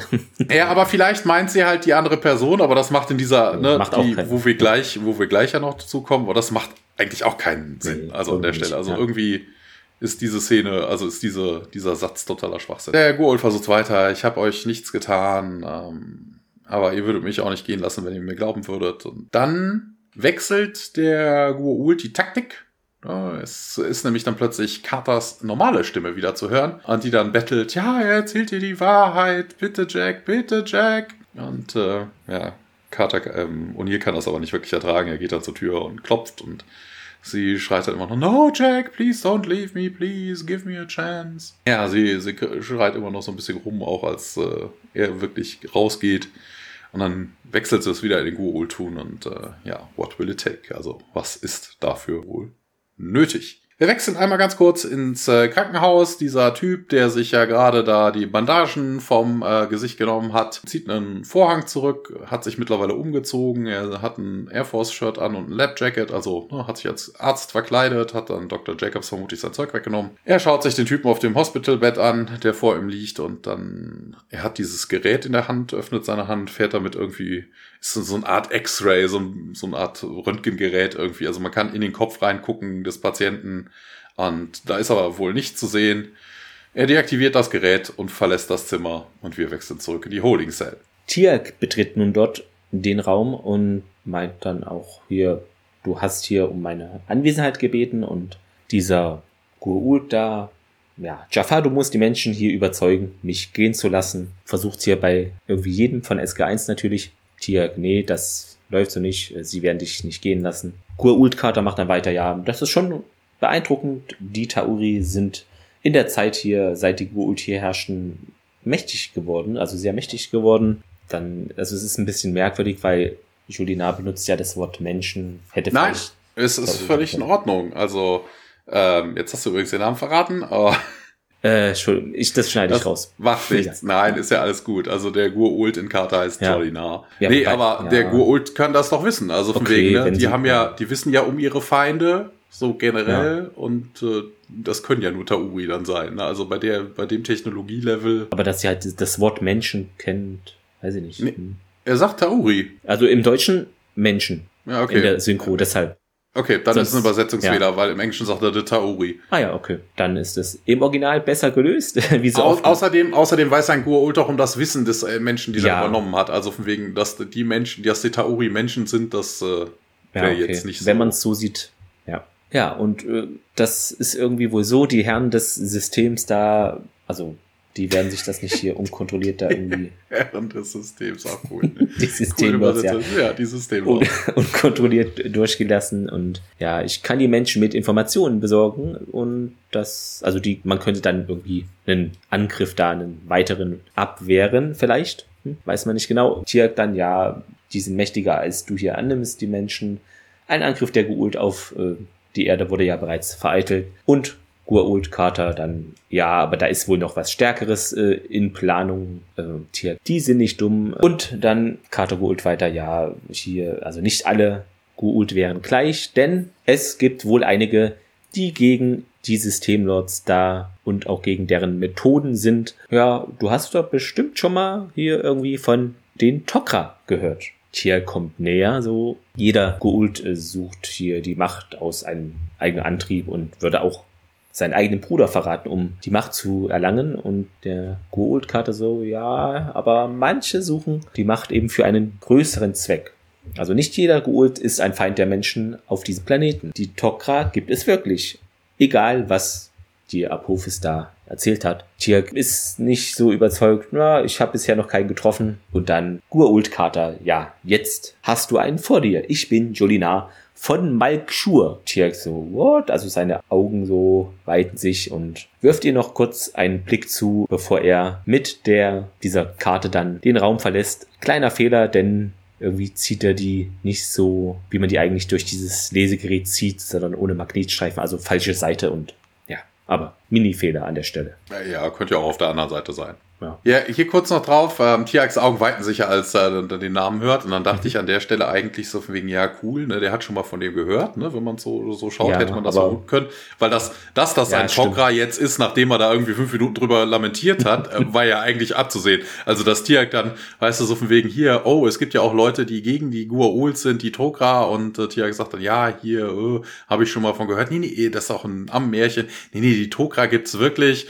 Und dann sagt er, hu, ich bin nämlich einer. Und Tiak dann völlig überrascht, weißt du? Also das macht überhaupt keinen Sinn. Also eigentlich mit diesen, mit diesem Augenaufreißen hätte eigentlich nur Sinn gemacht, hätte Tialk äh, den Namen, Namen Jolinar habe ich schon mal gehört oder so. Ne, aber das ja. taucht in der ganzen Folge jetzt nee. auch nicht auf. Also gehört hat er scheinbar davon noch nie. Zurück im Krankenhauszimmer von Talia. Daniel kommt dort herein und sieht da einen Arzt, der über dem Bett so hantiert oder da ist. Talia schläft muss man dazu ja. sagen. Und Daniel so, äh, Entschuldigung, ich wollte nicht stören, nur kurz nach ihr sehen und der Doktor dreht sich um. Also Daniel sieht ihn gerade nicht, weil ne, er kommt da gerade erst in den Raum. Man sieht, dass es dieser merkwürdige Typ ist, der dann die Leute mit so einem Goa'uld-Gerät abscannt immer. Daniel fragt, wie geht es ihr denn? Und der sagt beiläufig und wirkt auch nicht so interessiert, so, ja, ganz gut, geht dann auch weg und Daniel nähert sich dann dem Bett, blickt dann die Taille an und blickt dann noch etwas zurück, so über die Schulter aus dem Raum heraus. Also irgendwie ist, er ahnte auch, dass mit diesem Arzt vielleicht irgendwas äh, faul ist. Ja, wir wechseln in den Krankenhauskorridor. Und jetzt kommt übrigens das, was du vorhin angemäkelt hast, ne, mit den Werten, weil äh, ja. ähm, wir sehen, dass Fraser ein, aus einem Raum herauskommt und sich bei einer Schwester erkundigt. Hier, Rita, hast du Dr. Jacobs recently gesehen? Also Rita wird vermutlich eine von den Nurses sein, aber welche ja. das jetzt ist, oh, also bei, bei IMDB standen nee. halt mehrere, also pff, naja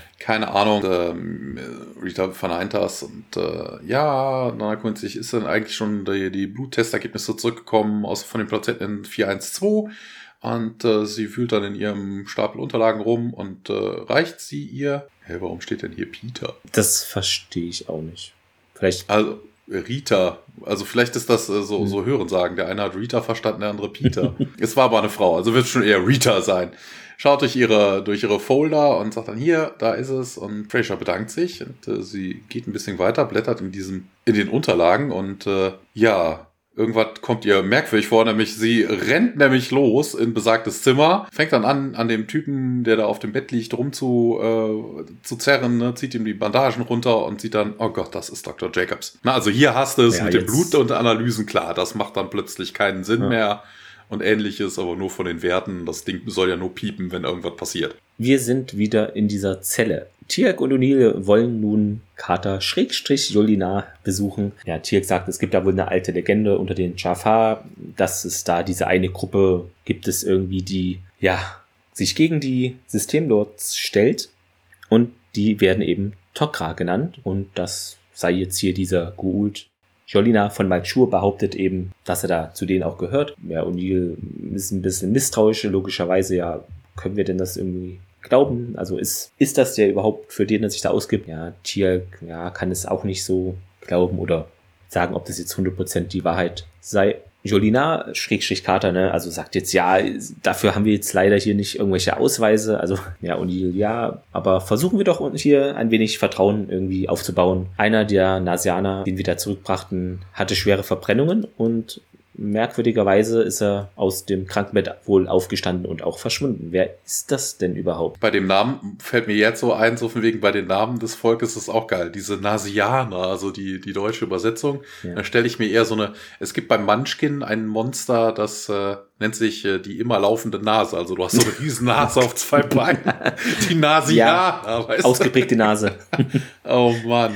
Ah, ja. Jetzt erfahren wir nämlich, wie sich diese Person oder wie man diese Person nennt, die da die Leute im Krankenhaus abscannt und da wohl irgendwen sucht. Denn Jolina sagt, das muss der Aschrak sein. Und die so guckt zu, Den, äh, zu Tiak und Tiak dann, ja, das bedeutet Jäger. Und die so, hä, ein Guault? Und Jolina, ja, das ist ein Attentäter vom höchsten Rang, der eben im Auftrag oder die Befehle da von einem oder der Systemlords da ausführt. Und die, hä, wen will er hier töten? Also er spielt ein bisschen den Daniel, habe ich das Gefühl, in dieser ja, Szene. Ja. ja, einer muss es immer sein, ja. Jolina meint, ja, mich, ist ja klar. Wobei das jetzt, ähm, wenn man das jetzt hört, ne, das ist ein Gua'uld, dann kommt wieder die Frage, warum fiel das niemandem auf? Ne? Also so Gua'uld ist ja irgendwo in jemandem drin. Die sollten ja eigentlich alle untersucht werden. Ne? Ja. Wobei da war so viel Chaos, wo die da die Rampe runterkommen mit da Ärzten und da Verletzte. Ja, ist mal ganz ernsthaft, die haben den, den Typen ja. wirklich an Geräte angeschlossen, die werden den ja vernünftig wohl untersucht haben. Also man hätte rausfinden müssen, dass er ein Gua'uld ist. Und dieser Lichteffekt, den wir am Anfang hatten, macht eigentlich auch überhaupt keinen Sinn. Also wegen, man hätte ja davon ausgehen können, wäre das jetzt kein Gua'uld und das hätte irgendwas mit dieser Device zu tun, die er irgendwie handnimmt, dass das ihn irgendwie geheilt hätte. Ne? Das ist, ist ja. kein Gua'uld, aber dieses Ding in seinem Bauch hätte ihn irgendwie geheilt, dass das dann so einen Effekt gibt. Ne? Aber es ist ein Gua'uld, der hat sich selber geheilt. Dieser Lichteffekt, der braucht mal wirklich keinen Sinn. Auch etwas merkwürdig, weil äh, die Cassandra war ja vorhin, ähm, hat ja praktisch Jolinar in Carter entdeckt und ein paar Räume weiter war dann der andere und da hat sie nichts gemerkt. Das, das aber okay. Sie musste Carter ja in den Arm dafür nehmen, ja, um das zu merken. Also, aber, naja. Ist ja nicht jetzt plötzlich hier Riesenmenge Naquada macht sie zu einem Goa'uld-Magneten oder sowas. So, hui, über fünf Räume klebst du dann an der Wobei, Wand. War schon ziemlich nah. Wir wechseln in den Briefingraum.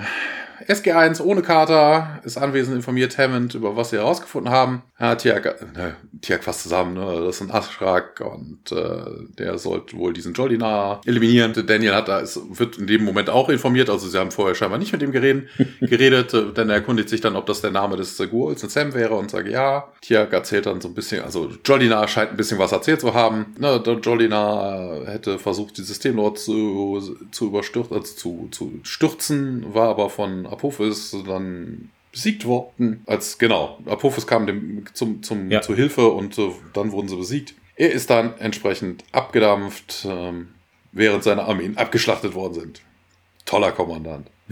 ja, und hier dann, hey, it seems this Jolinar is wanted in Gua'uld Town ähm, Tiak dann eher, ja, dieser Jolinar behauptet, ein Tokrat zu sein. Und Daniel kennt das natürlich, Wort natürlich und sagt dann mhm. Resistance. Und Tiak erzählt dann weiter, eine kleine Allianz äh, wären diese Tokra, die den Systemlords entgegenwirken.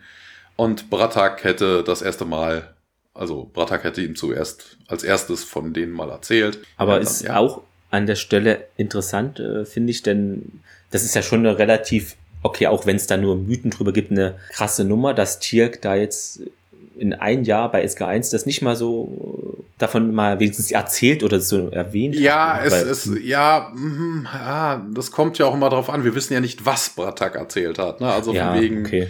ne, also irgendwelche Mythen und Legenden. Ähm, ja. Aber zumindest für Daniel wäre es doch interessant, was. Da gibt es Leute, die kämpfen gegen die. Ne? Hm? Hammond ist sich da auf jeden Fall nicht so ganz so sicher. Ne? Der Gold könnte ja auch einfach lügen äh, um dann äh, den, die, den Favor der Menschen zu gewinnen und sagt dann, ja, ja, das wäre schon ein, ein dickes Lügengespinst und, äh, und sagt dann auch, hier, die ganze Base auf links gekrempelt, wir haben nichts gefunden, keine Sabotage, kein nix. Und äh, Daniel sagt dann auch, ja, aber das ist doch, weswegen sich Jolinar äh, nicht enttarnt hat. Äh, er hat sich halt versteckt. Ne? Also macht schon irgendwie dann Sinn, sich nicht auffällig zu verhalten. Wobei das ja auch total, ja, ja, also, hm.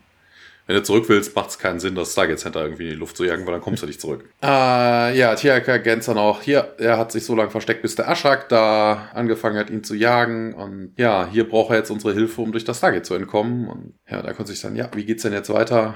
Und Bottomline, wir haben einen Gua'uld, der da draußen ist, um Carter umzubringen, sagt O'Neill. Und äh, der sagt dann auch, hey, wir wissen nicht mal, wie er aussieht. Und dann wechseln wir auch zurück ins Hospital. Hier sehen wir wieder den Arschlag, der da durch die Gegend läuft. Das ist auch interessant. Also der scheint, also nur, man weiß, die haben sich ja nicht vorgestellt, ne? deshalb ist es halt einfach nur dieser, dieser Jäger. Ja. Der hat keinen, keinen Eigennamen irgendwie. Natürlich hätte er einen, aber wir wissen ihn nicht. Der Arschlag sieht, dass draußen die Nasianer in Trucks verladen werden, ne? mit Airmans, die da rumlaufen. Und äh, er fragt dann einen der Airmans, hey, was ist denn los? Was, wohin sendet ihr diese, ne? also sendet ihr diese Leute nach Hause? Und der Airman sagt, ja, das tun wir wohl. In der Zwischenzeit hört man so eine Lautsprecherdurchsage, ne? Dass es ein Security Breach gäbe und äh, dass alles Personal sich auf den Security Posts blicken lassen sollte. Und wir wechseln wieder zurück in die Holding Cells. Dieses Mal öffnet sich die Tür und wird geöffnet. Jackson kommt wird, jetzt auch mal da rein. Wird geöffnet. Jetzt haben ja. wir da alle mal von SG1 praktisch in dieser Gefängniszelle. Ich muss hier kurz ja. unterbrechen. Es, die Tür wird geöffnet. Es ist diesmal ein anderer Guard als okay. vorhin, als äh, O'Neill reingekommen ist. Dieser Typ ist nämlich Jim Thoburn. Er hat in einer weiteren Folge SG1 mitgespielt. Zweimal bei Millennium, zweimal in Smallville, einmal bei Fringe und einmal in Supernatural. Outer Limits fehlt, merkwürdig.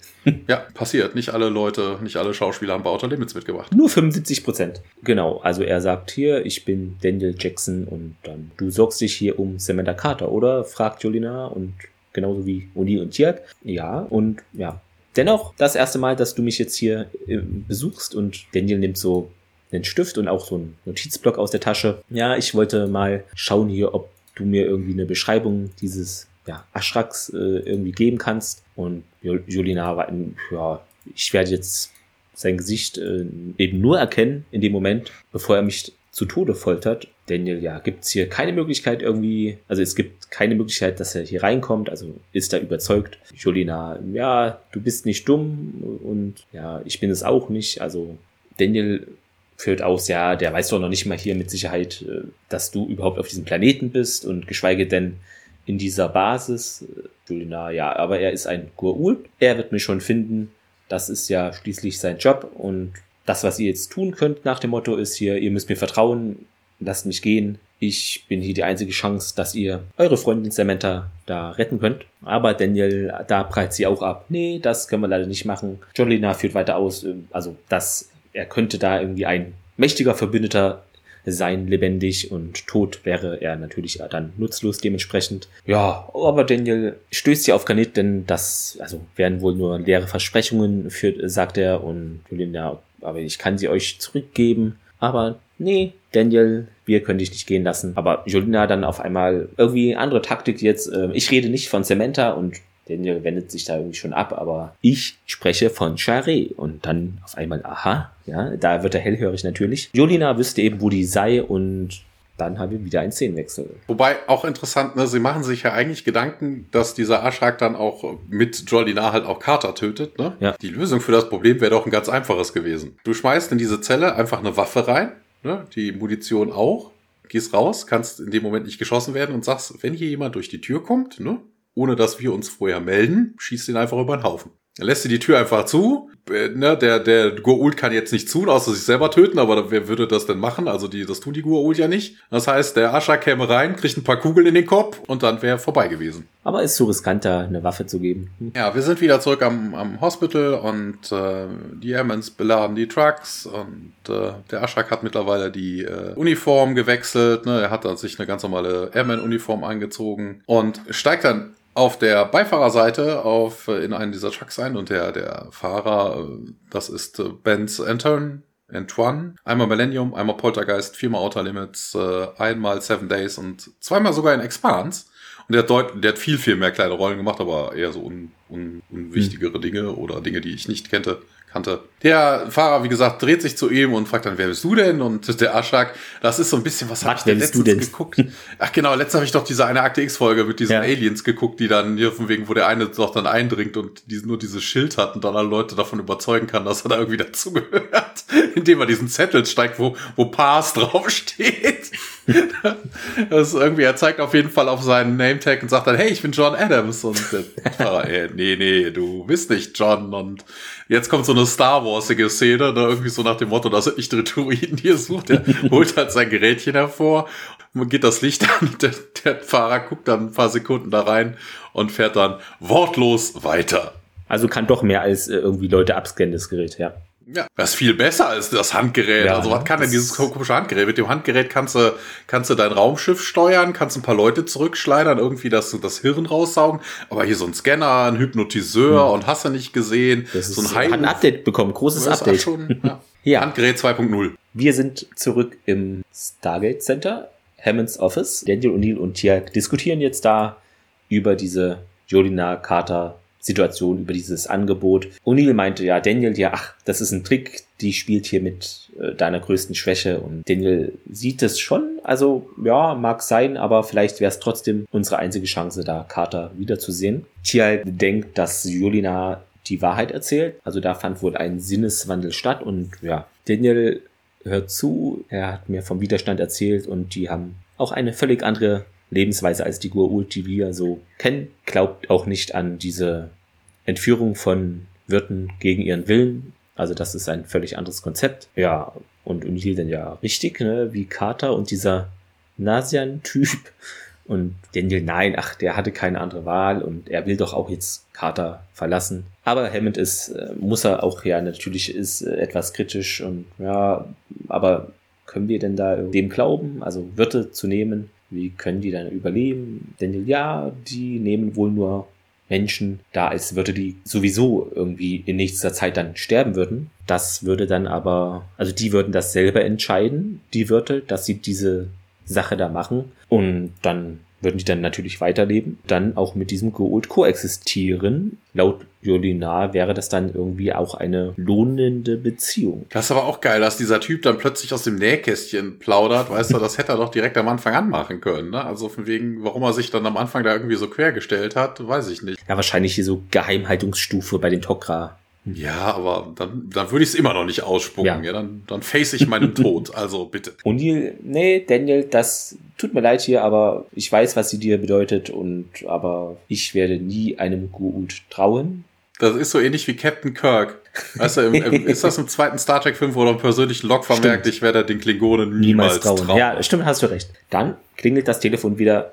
General Hammond geht ran und hört zu, legt dann auf. Hm. Die erste Gruppe von den Nasianern sei wohl jetzt frisch aus dem Krankenhaus hier am Stargate Center eingetroffen. Und dann haben wir einen Szenenwechsel. Wir sind im Korridor und äh, das ist wohl einer dieser Eingänge. Wir sehen einen gelangweilten Airman, der an der Wand steht und vor ihm steht so ein, so ein Desk, da ist so ein Handscanner drauf und äh, dann kommt so ein Typ durch und legt seine Hand da drauf. Büb, alles grün, er kann dann durch die Sicherheitsschranke. Ja, dann kommt der Aschak an. Der nimmt seine Gua'uld-Device ab, hält seine Hand unter den Scannern und der Airman erkundigt sich dann, hey, what the hell is that thing? Weißt du, hallo, du hast schon mal einen Ring oder Schmuck oder was auch immer gesehen, ne? Also da jetzt irgendwie so, what the hell, ist irgendwie schon, sagt der Aschak auch so wieder, so, it's a ring. Und in der Zwischenzeit äh, fängt das Ding eigentlich schon an zu, zu piepen, ne? Rot, nicht wahr? Und dann sagt er, hier, want to take a closer look? Und dann macht er wieder seinen Obi-Wan Kenobi und er kann einfach durch. Wünscht der Airman, der dann irgendwie hypnotisiert ist, sagt noch, have a nice day. ja, das ist auch so schön monoton, ja. Ja, wir wechseln in den Security Room und äh, der Ascher kommt da rein und äh, sagt den anderen Leuten irgendwie Boy as you were, also er scheint auch einen höheren Rang zu haben. Der Security, einer der Security Officers, die hier zu sehen sind, ist Ian Robinson. Er hat zweimal in Akte X mitgespielt, zweimal in Millennium, zweimal in First Wave, zweimal Outer Limits, einmal Smallville. Zwei weitere Folgen SG1, einmal 4400 und er hat sogar in Fringe mitgespielt. Jetzt kommen wirklich so ein paar kleinere Szenen. Du kannst gleich die nächste Größe haben. Wir wechseln in den Gate Room und ja, Daniel steht da mit Talia. Wir sehen ein paar Nasianer, die da reinkommen. Er sagt dann, ah, hier, ihr müsst keine Angst haben. Da wartet ein Team auf der anderen Seite auf euch. Und äh, man hört dann wieder, diesmal ist ein Tech und nicht der Chevron Guy, der sagt Chevron One Hat. Aber der Chevron Guy taucht da diesmal, glaube ich, gar nicht auf. Ja, oder? nee, ich glaube, das ist immer der Tech. Und äh, wir wechseln wieder in den Security Room. Der Aschak ist da immer noch, äh, hat sich um die Airmen, die da waren, gekümmert. Äh, die liegen alle bewusstlos oder tot auf ihren Monitoren. Er schaut sich dann auf den Monitoren um. Ja, er sieht Carter beziehungsweise Jolina auf einer Kamera und äh, ja, läuft dann los und grinst böse. Wobei es auch interessant ist, der Aschak ist durch das ganze Krankenhaus gegangen Hm. und hat jeden Nas Nasianer Abgescannt. abgescannt und jetzt sieht er Carter und denkt sich, hey, da ist sie. Ja, äh, er, ich glaube, er denkt aber nach, da ist an einer Zelle die Chance, dass das die ist groß. Hm. So würde ich das sagen. könnte auch sonst wer sein. Also, ja, stimmt.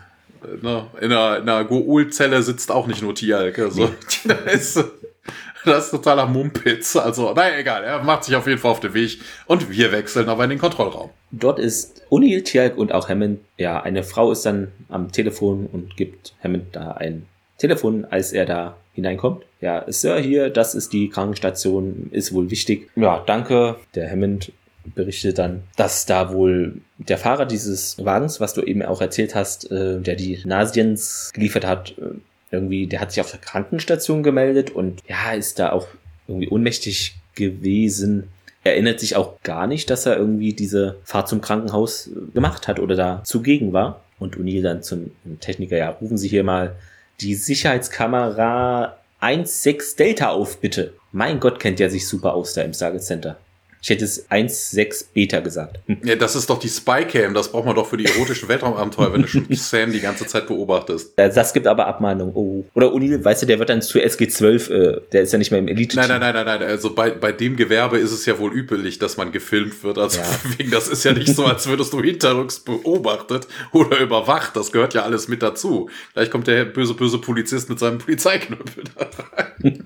Ja. Oh Mann. Der Techniker drückt dann auf diese Nummer und aber der Bildschirm ist, das Signal ist unterbrochen. Ne? Hier, man hat diese, wie heißt es, Ameisen-Screen? Ja. Äh, dieses Rauschen. Genau, ja. das Bildrauschen. Uni dreht sich um und eilt dann zur Treppe. Ja, Tier, komm, wir gehen da runter. Und der Tech, äh, da Chevron 6 ist da aktiviert. Hammond nimmt nochmal einen Hörer ab. Hier ist General Hammond.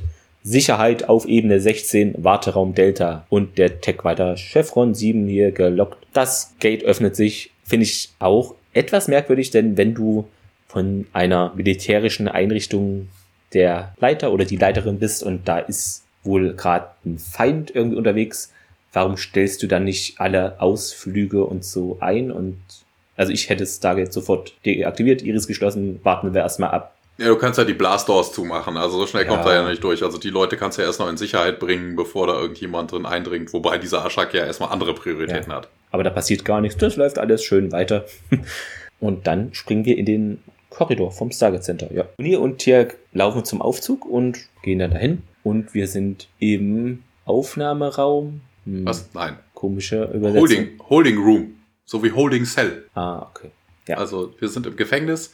Interessanterweise, das habe ich mir hier an der Stelle aufgeschrieben, in der IMDB wird zu der Folge irgendwie erwähnt, äh, dass das irgendwie ein Fehler ist oder unlogisch ja. ist, dass man so überhaupt keine Bewachung und ähnliches abgestellt hätte. Ne, ja, aber da war wusste, doch einer immer, der Ja, eben, hallo, wir, wir sehen es ja jetzt, ne? Da liegen zwei tote Airmen auf dem Boden. Und äh, na, natürlich, du hast am Eingang äh, ne, einen Scanner und genau. hast ihn nicht gesehen. Also, da, dass da überhaupt gar keine Überwachung, also völliger Mumpitz. Ich glaube, also, das, das habe ich gar nicht in die Fehler mit reingetan, weil ich das gar nicht so empfunden habe. Ja. ja, das ist auch überhaupt keiner. Also, warum das da drin steht, weiß ich nicht. Ähm, keine Ahnung. Also, naja. Ja, der Aschak sagt dann, hat irgendwie auch eine Pistole von denen dann in der Hand, sagt dann, beobachtet, betrachtet sie ein bisschen, sagt so, ja, hier, diese Menschen, interessante Waffen, die sie da hätten. Und ja, er öffnet die Zellentür, geht auf den Jolinar los und sagt dann, hey, Shak Jolinar, by decree of the Ghoul System Lords, you will die with dishonor by the power of the Harakash. Das, das fand ich so witzig, weil das hat, irgendwie hat es so was typisch Deutsches für mich, weil hier nach dem Dekret so und so.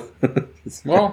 Ja. ja, er macht auf jeden Fall die Device an, wobei das auch interessant ist. Also bitte, er versucht es mit dem Handgerät, ne? Äh, die Waffe hat er, ich weiß gar nicht, was er mit der Pistole gemacht hat. Ähm, ob er die Falten gelassen hat, aber anstatt sich da irgendwie zu wehren, den Aschlag niederzuringen oder sonst was, ist jetzt nicht so, als wäre das ein drei Meter großer, nee. vierarmiger Haluter oder so. den könnte man doch irgendwie versuchen umzulocken, aber Carter steht da, na, na, hier, hör mir zu.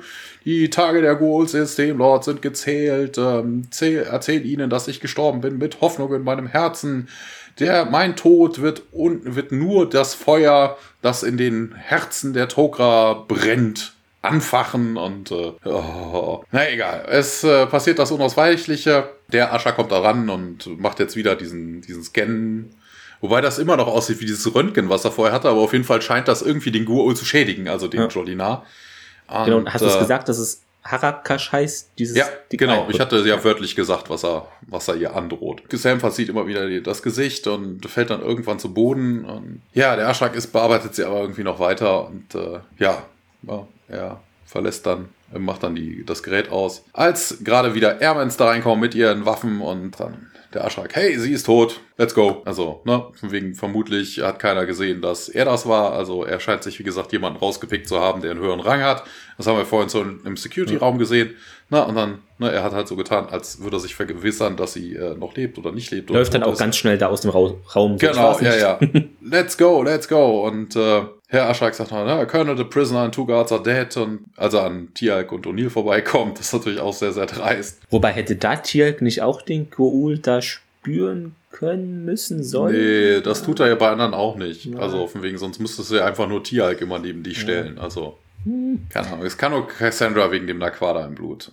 Und, äh, ja, O'Neill geht rein in die Zelle, kniet sich neben Carter und äh, O'Neill stellt in der Zwischenzeit, äh, Quatsch, O'Neill sei schon, Tiak stellt in der Zwischenzeit fest, dass die beiden anderen Typen tot wären und äh, O'Neill, Sam, Sam, Sam, Tiak, hier, medizinisches Team, sofort, komm, komm, Sam. Wir wechseln dann zurück in die Infirmary. Sie öffnet noch kurz die Augen, zu sagen. Also, da ist noch was vorhanden, ja. Ach so, okay, das habe ich kurz, gesehen. Das, ist das habe ich gar nicht ja. gesehen. Sind in der Infirmary, da ist Carter mittlerweile hingebracht worden. Ne? Sie liegt bewegungslos auf dem Bett und äh, Fraser, Herz-Lungen-Wiederbelebung und ja, ne, auf den Tisch mit ihr EKG, EEG und hast du nicht gesehen und ja, man hebt dann Carter auf das richtige Bett, also man hat sie auf einer Liege darüber getragen und ja, Epinephrine will sie wohl haben, ein Milligramm und ja, O'Neill und Tiag im Hintergrund äh, schauen sie da hilflos irgendwie zu und wir wechseln in den Gate Room. Das Stargate ist aktiv. Daniel begleitet die Talia dann zum Ereignishorizont und da findet das Ereignis statt, dass sich beide umarmen. Ja, sie bedankt sich nochmal für die Hilfe, was sie da alles, was da alles getan wurde und Daniel sagt auch hier, das wird schon alles wieder und Talia dann, ja, ich hoffe auch, dass es ihrem Freund gut geht. Und dann wechseln wir auf die Krankenstation zurück. Eine kleine Miniszene. Fraser und auch seine Täter versuchen da hm, immer noch Carter zu retten. Der Puls ist irgendwie unregelmäßig und ja, wir bekommen jetzt eine Rückmeldung vom EEG, sagt Fraser, wurzelt die Stirn dann beim Ablesen. Ja, was ist das? Und Assistentin oder Assistent da, ja, sieht nach einer Interferenz aus. Es sind wohl ganz merkwürdig zwei Hirnströme. Fraser meint, ja, das isolieren sie das jetzt und wir könnten separate Gehirnströme des Parasiten da irgendwie auffangen. Dann sind wir wieder im Gate Room. Daniel steht da immer noch am ja, Gate und als die eine Gruppe von Airmen hineinstürmt, angeführt von dem Ashrak, das Gate wird abgeschaltet und der Ashrak wendet sich dann dem Kontrollzentrum zu Daniel geht die Rampe hinunter und sieht sich den dann mal etwas genauer an. Und dann erkennt er nämlich auch, dass er den schon irgendwie mal zuvor auf dieser Krankenstation bei der Talia im Zimmer gesehen hat.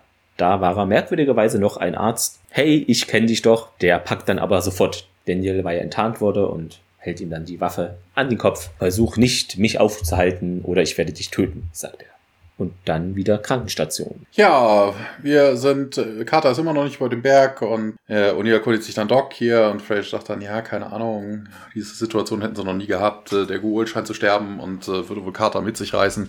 Interessanterweise ist hier auch die Tatsache, na, also von wegen, dass der Goa'uld wohl jetzt am Sterben ist und Carter mitnimmt, weil, also ich denke, der Ashak ist ein Profikiller.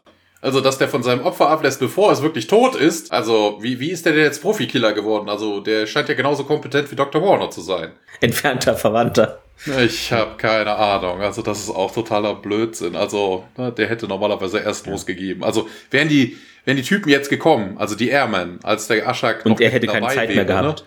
dann hätte er keine Zeit mehr gehabt. Aber so war das, ne? Er liegt nochmal nach, ne? Ist mit seinem Werk zufrieden, reibt sich noch schön die Hände und dann kommen die Airmen. Also, dann hätte man eigentlich davon ausgehen müssen, dass die jetzt auch wirklich tot ist. Also mindestens mal der Goa'uld.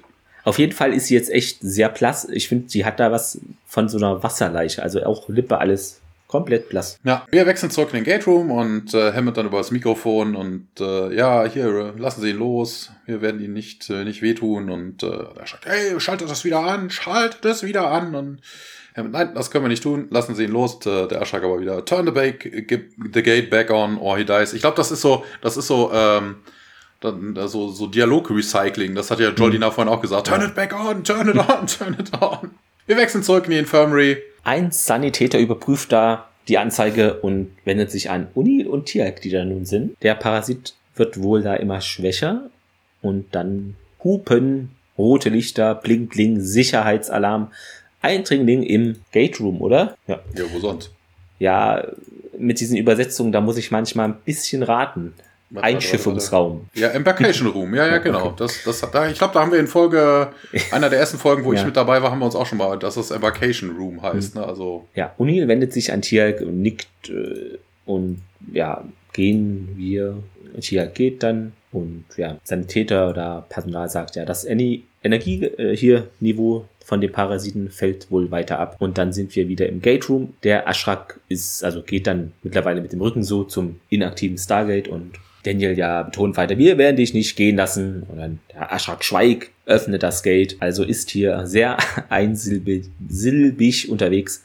Und er schießt dann auch auf diese Panzerglas vor Hammond, der dann ja von oben die Sache sich anschaut. Es ist, äh, das ist auch totaler Mist. Und er duckt sich dann auch. Ja, ja, nee, aber was passiert hier? Der Aschrak geht rückwärts auf das Tor zu und möchte es gerne, also er geht die Rampe hoch und möchte das Gate gerne vom Ereignis haben. wenn sich's öffnet, ja. Ja, eben, was ist so. ja, er ist, er fühlt sich wohl in die Enge getrieben, so interpretiere ich das mal. Ja, dann wieder eine Miniszene in der Krankenstation. Doc Fraser dann sagt hier nochmal Kardiovertieren 30 Joule, dann wieder im Gate Room.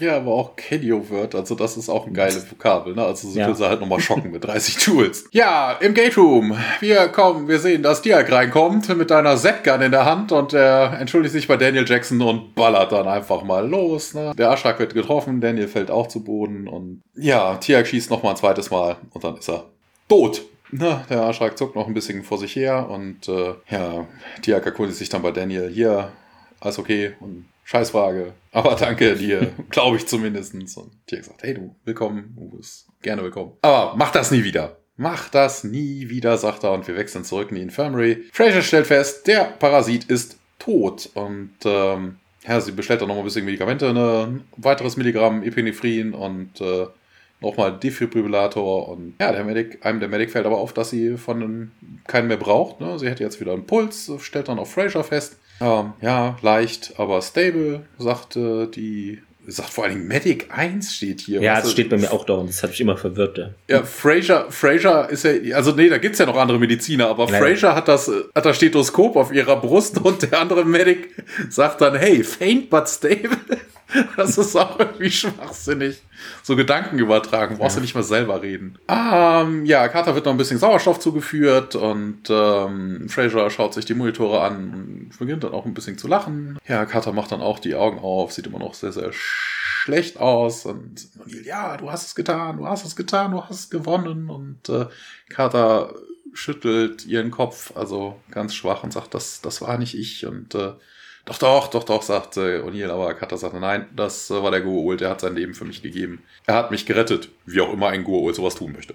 Also, no, er stirbt, keine Ahnung. Vielleicht hat er sich detached oder so. Ja, einfach die Kraft übertragen und noch mal ein bisschen geheilt. Keine Ahnung, vielleicht ja. hat er auch einfach nur seine Tentakel aus ihrem, aus ihrem Bewusstsein, aus ihrem Nervensystem ja. gezogen, dass dann der Schock aus seinem Tod nicht auf sie übergeht. Keine Ahnung. Irgendwie hat er auf jeden Fall Carter wohl angeblich gerettet. Wir bleiben in der Krankenstation. Ähm, es ist aber wohl ein bisschen Zeit vergangen, denn Daniel kommt rein mit einem riesengroßen Strauß voll Blumen und ähm, kommt dann noch näher zu Carter und sagt dann, fragt sich dann, hey Sam, wie ist es denn heute Abend? Und sie sagt aber nichts und wir wechseln in einen Gang. Dort geht Daniel hinaus, also wahrscheinlich gerade auch kommt er von Carter und da ist O'Neill, Cassandra und Doc Fraser, die da auf ihn warten. Er, ja, verschränkt die Arme und ihr Zustand habe sich nicht geändert. Cassandra, genau nach dem Tod von dem Goa'uld da, also es ist noch alles wohl so geblieben, unverändert. Ja, Janet said the Goa'uld ah, left okay. after it died. Ja, hä?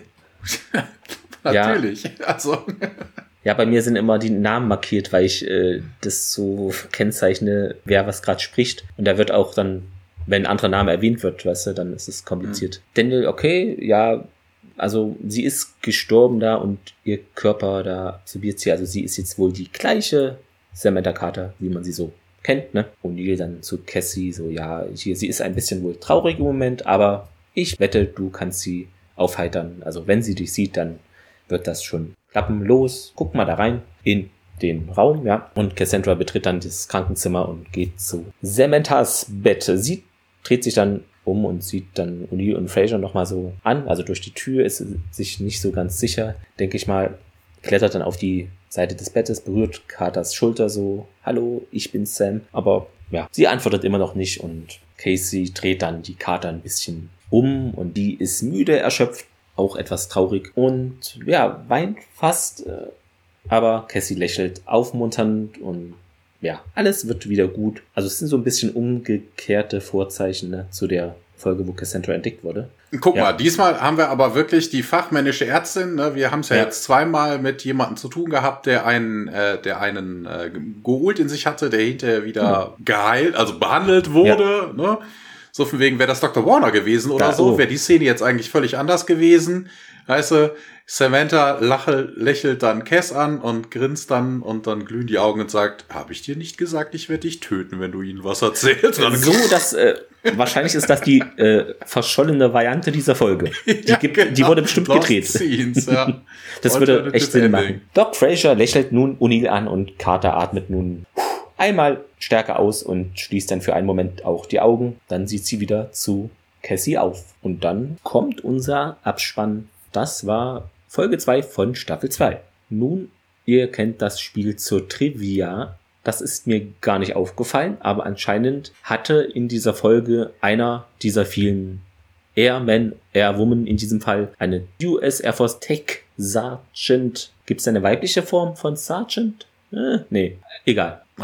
Auf jeden Fall ähm, hatte die so eine blassblaue, langärmelige Bluse und ein dunkelblaues, ärmelloses Kleid.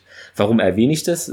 Weil das ist wohl ein, ja, so eine Mutterschaftsuniform wohl der US Air Force. Ja, so Umstandsmode. Die Frau ja. kann ja auch schwanger sein. Also ich ja, habe das jetzt weniger als Fehler gesehen. Nee, nee, das, das ist ja in der Trivia nur. Also Ach so, ah, ich dachte, das genau. wäre bei den Filmen. Aber ist mir echt, ich habe da gar nicht drauf geachtet, weil gefühlt in jeder fünften Folge kommen da 20 Airwomen und Airmen, die da einmal durchs Bild kurz huschen. Hm. Ja gut, das ist klar. Erster Auftritt Tokra in der Serie und auch Jolina von Mike Schur wird auch später nochmal erwähnt in einigen Folgen. Jupp. Und das hast du gesagt, dass der Peter Lacroix auch später nochmal zurückkehrt und da spielt der, oder nee, in den Episoden Kendrick und äh, Revisions. Ich hoffe, ich spreche das richtig aus. Revisions. Staffel 7. Ja. ja, dann, das habe ich in die Trivia gepackt, weil ist jetzt vielleicht nicht ein Fehler, nur etwas Interessantes halt, wo man vielleicht diskutieren könnte, vielleicht auch nicht, soll nicht unter den Teppich gekehrt werden.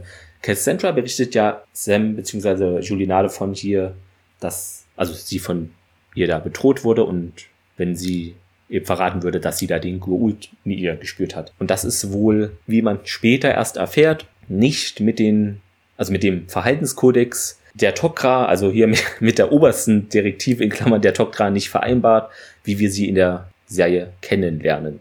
Ja, also dafür, das ja. war schon ein harter Tobak. Also. Wobei man hier auch sagen könnte, okay, das äh, ja, wurde so vom Spannungsbogen her natürlich so in Szene gesetzt und vielleicht fühlte sich auch Julina in die Ecke gedrängt und deshalb ist das alles so gekommen. Muss ja nicht alles so immer in diesem Rahmen sein, wie das in irgendeiner Kultur vorgegeben ist. Ne? Deshalb finde ich jetzt nicht, dass es unbedingt ein Fehler ist. Es ist nur interessant, dass die sich. Ja, vor allen Dingen ist das ja die erste Folge, wo sie auftauchen. Das entwickelt sich ja, ja auch alles erst. Und es ne? kann ja auch sein, dass man hier noch nicht so ganz wusste, in welche Richtung gehen wir mit den Tok'ra. Deshalb, ja, ja finde ich auch nicht schlimm an der Stelle. Es ist wohl so, dass äh, diese Folge, wo sie uraufgeführt wurde in den USA, vor dieser Folge kam eine 30-minütige Make-off-Doku, in der Chris Judge und Amanda Tapping also moderierten und da hatte man wohl da, da das Set gezeigt und ich glaube auch Zuschauer am Drehort waren da und das wurde gezeigt und die Besetzung, also so eine kleine Sache. Und das wurde kurz vor der Folge eben The Serpent's Lair ausgestrahlt. Aber warum das zu dieser Folge dann als Fakt auftauchte, weiß ich auch nicht. Aber ich wollte es erwähnen. Ja. Mir selber, ich glaube, in, ich habe ja diese Box mit auch deutscher Synchro und Untertitel. Ich habe da in Staffel 1, glaube ich, keine Special DVD oder so. Ich weiß nicht, wie es in deiner Box ist, Thomas. Ist da was? Nee, ne? Wahrscheinlich nicht. Äh, ich habe keine Ahnung. Also doch, doch, ich habe ja? auf den Staffeln habe ich immer am Ende noch irgendwie ein bisschen Specials drauf, Aha. aber gucke ich seltenst. Okay, ja. Weil jetzt bei Staffel 1 ist mir nichts aufgefallen, dass da ein Bonusdisk oder so ist. Das kommt später, glaube ich, eher. Ja. Also ich weiß jetzt nicht, ob das gezielt eine Bonusdisk ist, aber ich weiß auch immer, auf der letzten DVD sind noch mal irgendwie ein bisschen was an, an Bonusmaterial ja. drauf. Ob das jetzt noch irgendwo vielleicht, Dazu also ja. ne, kommt ja drauf an, ob das jetzt äh, Genau. Dann hast du die DVD voll, dann brauchst du eine neue. Ja, klar. Ist die DVD noch nicht voll, machst du es Kann man noch ein paar Minuten füllen. Es gibt wohl Anspielungen, die mir aber auch nicht aufgefallen sind, auf hier Hitchhiker's Guide to the Galaxy. Ich weiß gerade nicht den deutschen Titel. Mit äh, Galaxis. Ah ja, genau, danke. Dann wird noch gesagt, okay, es könnte sein, dass dieser gestaltwandelnde uh, außerirdische Kopfgeldjäger aus Akte X auch Einflüsse bezüglich auf den Akrash da genommen hat. Eventuell. Nein. Nein. Aber Nein, weil, weil es ist ja kein Gestaltwandler. Nee, also, nicht. und vor allen Dingen ist das auch völlig anders. Also, die rammen sich ja nur gegenseitig äh, selber so, so ein Stahlbolzen. Die Folge habe ich nämlich gestern auch geguckt. Also ja. eine, der taucht ja öfter auf. Ja, öfter. So, so ein Stahlbolzen in den Nacken. Und ähm, kein Säureblut. genau, das ist irgendwie alienmäßig. Ja. Äh, nee, also keine Ahnung, warum das jetzt irgendwie ja, du hast einen außerirdischen Attentäter. Aber ja, nicht so, so viel mit zu tun. Vielleicht hat der mal die. Ja. Dann ist es so, dass von dieser Folge ein paar Ausschnitte gezeigt werden in einer späteren Episode Stronghold. Und ja, dann kommen wir auch schon zu den Fehlern. Ja, okay. Es wurde wo geschrieben, dass es wohl lächerlich sei, dass das Stargate Center zwar wusste, dass Jolina Ziel eines Angriffes sein wird, aber nichts unternahm, um das zu verhindern. Ich würde sagen, sie waren nicht so ganz clever, aber dass sie jetzt nichts unternahmen, weiß ich nicht, ob das, ob ich das so stehen lassen würde. Weil da kann man aber unterschiedlicher Meinung sein. Ja. Ach so, es gibt noch den, diesen Fehler, wo ähm, der Aschrak ja auf äh, oben auf General Hammond zielt, aber da ist natürlich dann eine kugelsichere Scheibe und ja, dieser Einschuss ist dann wohl irgendwie weg im nächsten Shot. In der deutschen Variante gibt es den Fehler, als der Tokra in Sam stirbt und äh, sagt Doc Fraser ja, und vorbereiten zum Defilibrieren, aber es heißt ja Defibrillieren. Interessant. Achso, ja, kann ich nicht so sagen, nur ja. weil ich habe ja. Aber ist mir auch nicht aufgefallen, weil das war so schnell und hektisch. Ein Wort falsch gesagt. Das geht, also das passiert schnell. Ja, okay, das ist so ein Mini-Fehler, dass ja, nach dem Überleben des Angriffs von Planeten gerettet werden, lässt Hammond ja die Iris schließen und man hört dann dieses Geräusch irgendwie des abschaltenden Tors nicht. Die Iris wird dann wieder geöffnet und da fehlt das Geräusch dann, ja, mein Gott. Aber interessant, was so Leuten auffällt. Ich glaube, mir würde das nicht so auffallen, ehrlicherweise. Ich bin auf jeden Fall schwer enttäuscht, dass hier der Chevron, aber wir kommen gleich erst zur Bewertung. okay, das hatte ich auch gelesen und jetzt im Nachgang finde ich es auch etwas fahrlässig, wie diese Base gesichert ist. Die Szene hattest du ja besprochen. Das war die Szene, wo der Aschrak ins Stargate Center unten in diesem Tunnel, in diesem Gang ist, ne? Das hattest du ja auch erwähnt. Ja, da geht ja. dieser rote Alarm ja an, oder? Ja.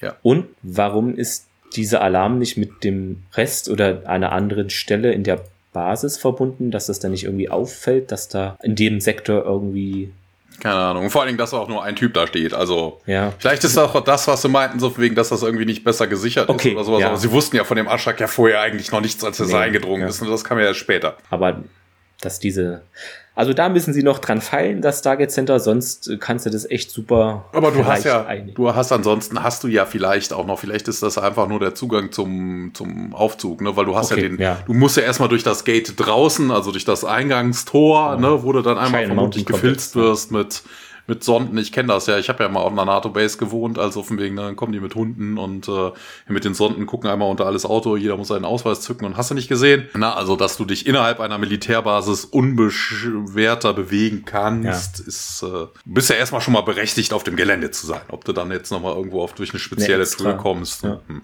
ja, und dann kämen wir auch schon zum Zitat der Woche. Ähm, ja, ich fand es, die Folge gab jetzt nicht so viel her. Ich habe jetzt was genommen, was ziemlich am Ende war. Tier dann, nachdem er da mit der Z-Gang auf Daniel geschossen hat, hier, bist du verletzt? Und Daniel, ja, dumme Frage. Äh, aber jedenfalls danke. Und Tiak, ja, nix für ungut. Tu das nie wieder, verstanden? Ja, das fand ich irgendwie ganz witzig, aber ich glaube, so viel war nicht in der Folge drin. Was hast du denn? Ich habe mich auch schwer getan, ist mir jetzt auch beim Besprechen jetzt erst untergekommen, so wirklich, so von wegen, also das, ich fand eigentlich besser, so von wegen, O'Neill sagte im Briefingraum, it seems this Jolina is wanted in Gold Town. Na, also ja, wie damals mit so einem Fahndungsplakat, Dead or Alive. Äh, ja, ja äh, zum Fazit, äh, ja. Oh, es klingt gerade. Ich lasse mal laufen, weil es Post, okay? Ein Moment. We know your time is valuable. Thank you for holding. Someone will be with you as soon as possible. Da bin ich wieder. Ja, Feedback. Fazit. Äh, ja, whatsoever ist ja. ja, also mich hat die Folge schon erinnert an Der Feind in seinem Körper. War ja ähnlich, aber auch etwas anders. Ja, was ich interessant fand, dass eben wie die Tok'ra eingeführt werden, dass das irgendwie, dass die das nicht so gegen den Willen des Wirtes machen mit dem Symbionten. Also Also außer in Ausnahmefällen, weil das hat er jetzt ja zweimal Ja. auch gemacht. Nee, also Genau, ne, außer, außer es geht nicht anders. ne, aber der hat das jetzt zweimal ja wirklich gemacht. Normalerweise würde das nicht so wie die Gur-Ut-Variante ablaufen, wie wir es jetzt in Staffel 1 kennengelernt haben. Und dadurch wird auch etwas dieses Schema, was wir in Staffel 1 kennengelernt haben, okay, äh, alles außer Tier, Gur-Ut ist böse, das wird etwas durchbrochen, ist nicht mehr ganz so schwarz-weiß. Das hattest du auch äh, gesagt nochmal, es wurde jetzt neue SG-Teams praktisch hinzugefügt. Wir sind jetzt bei 12 mittlerweile. Ja, wurde auch nötig.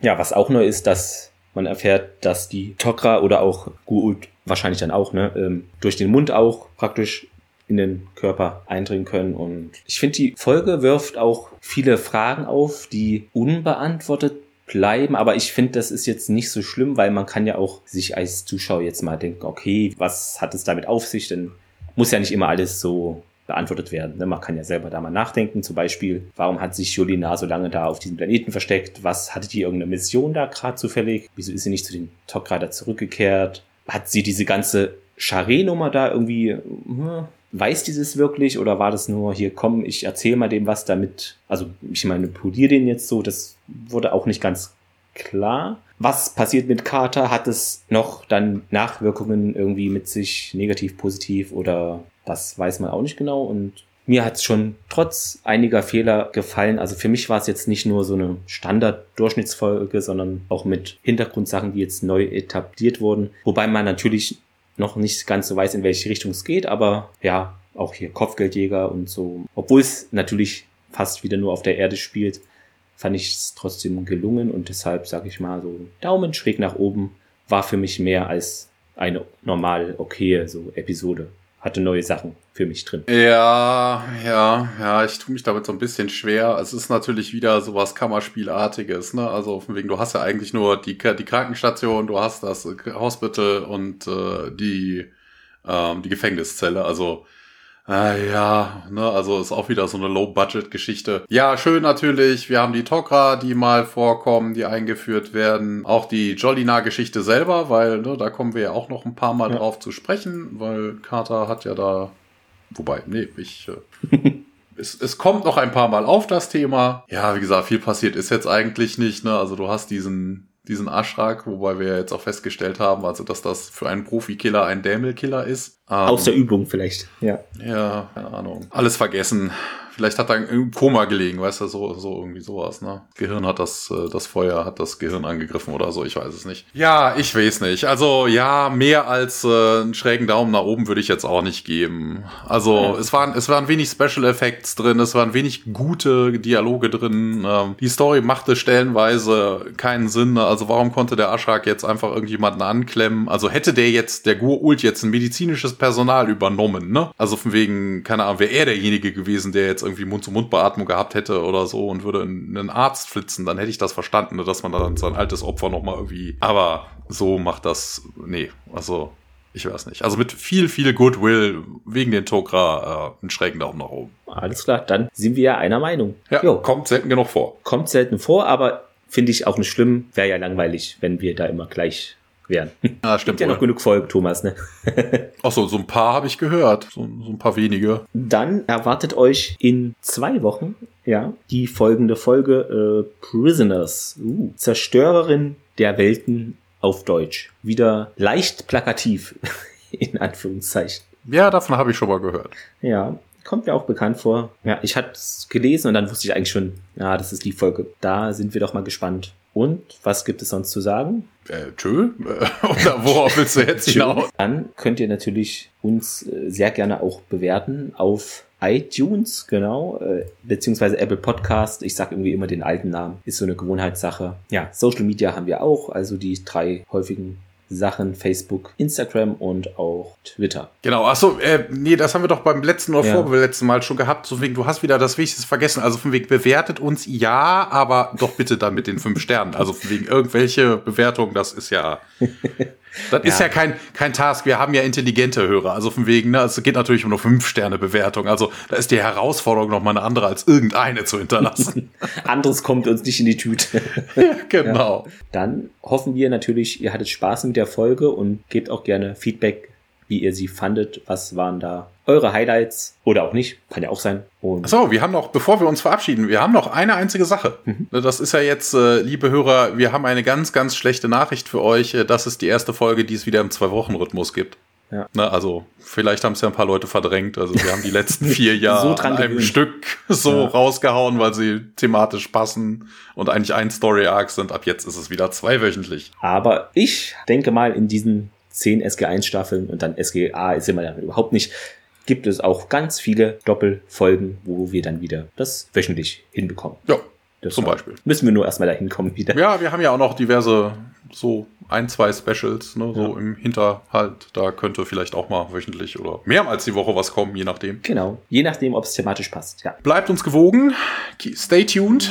More to come. Und ansonsten habt noch einen schönen Tag. Bleibt natürlich gesund. Genau, von mir auch. Einen guten Morgen, guten Abend, äh, gute Nacht, äh, ein schönes Wochenende, einen guten Start in die Woche. Wann auch immer, wie auch immer ihr uns hört. Äh, bis in zwei Wochen. Ciao, ciao. Bye, bye.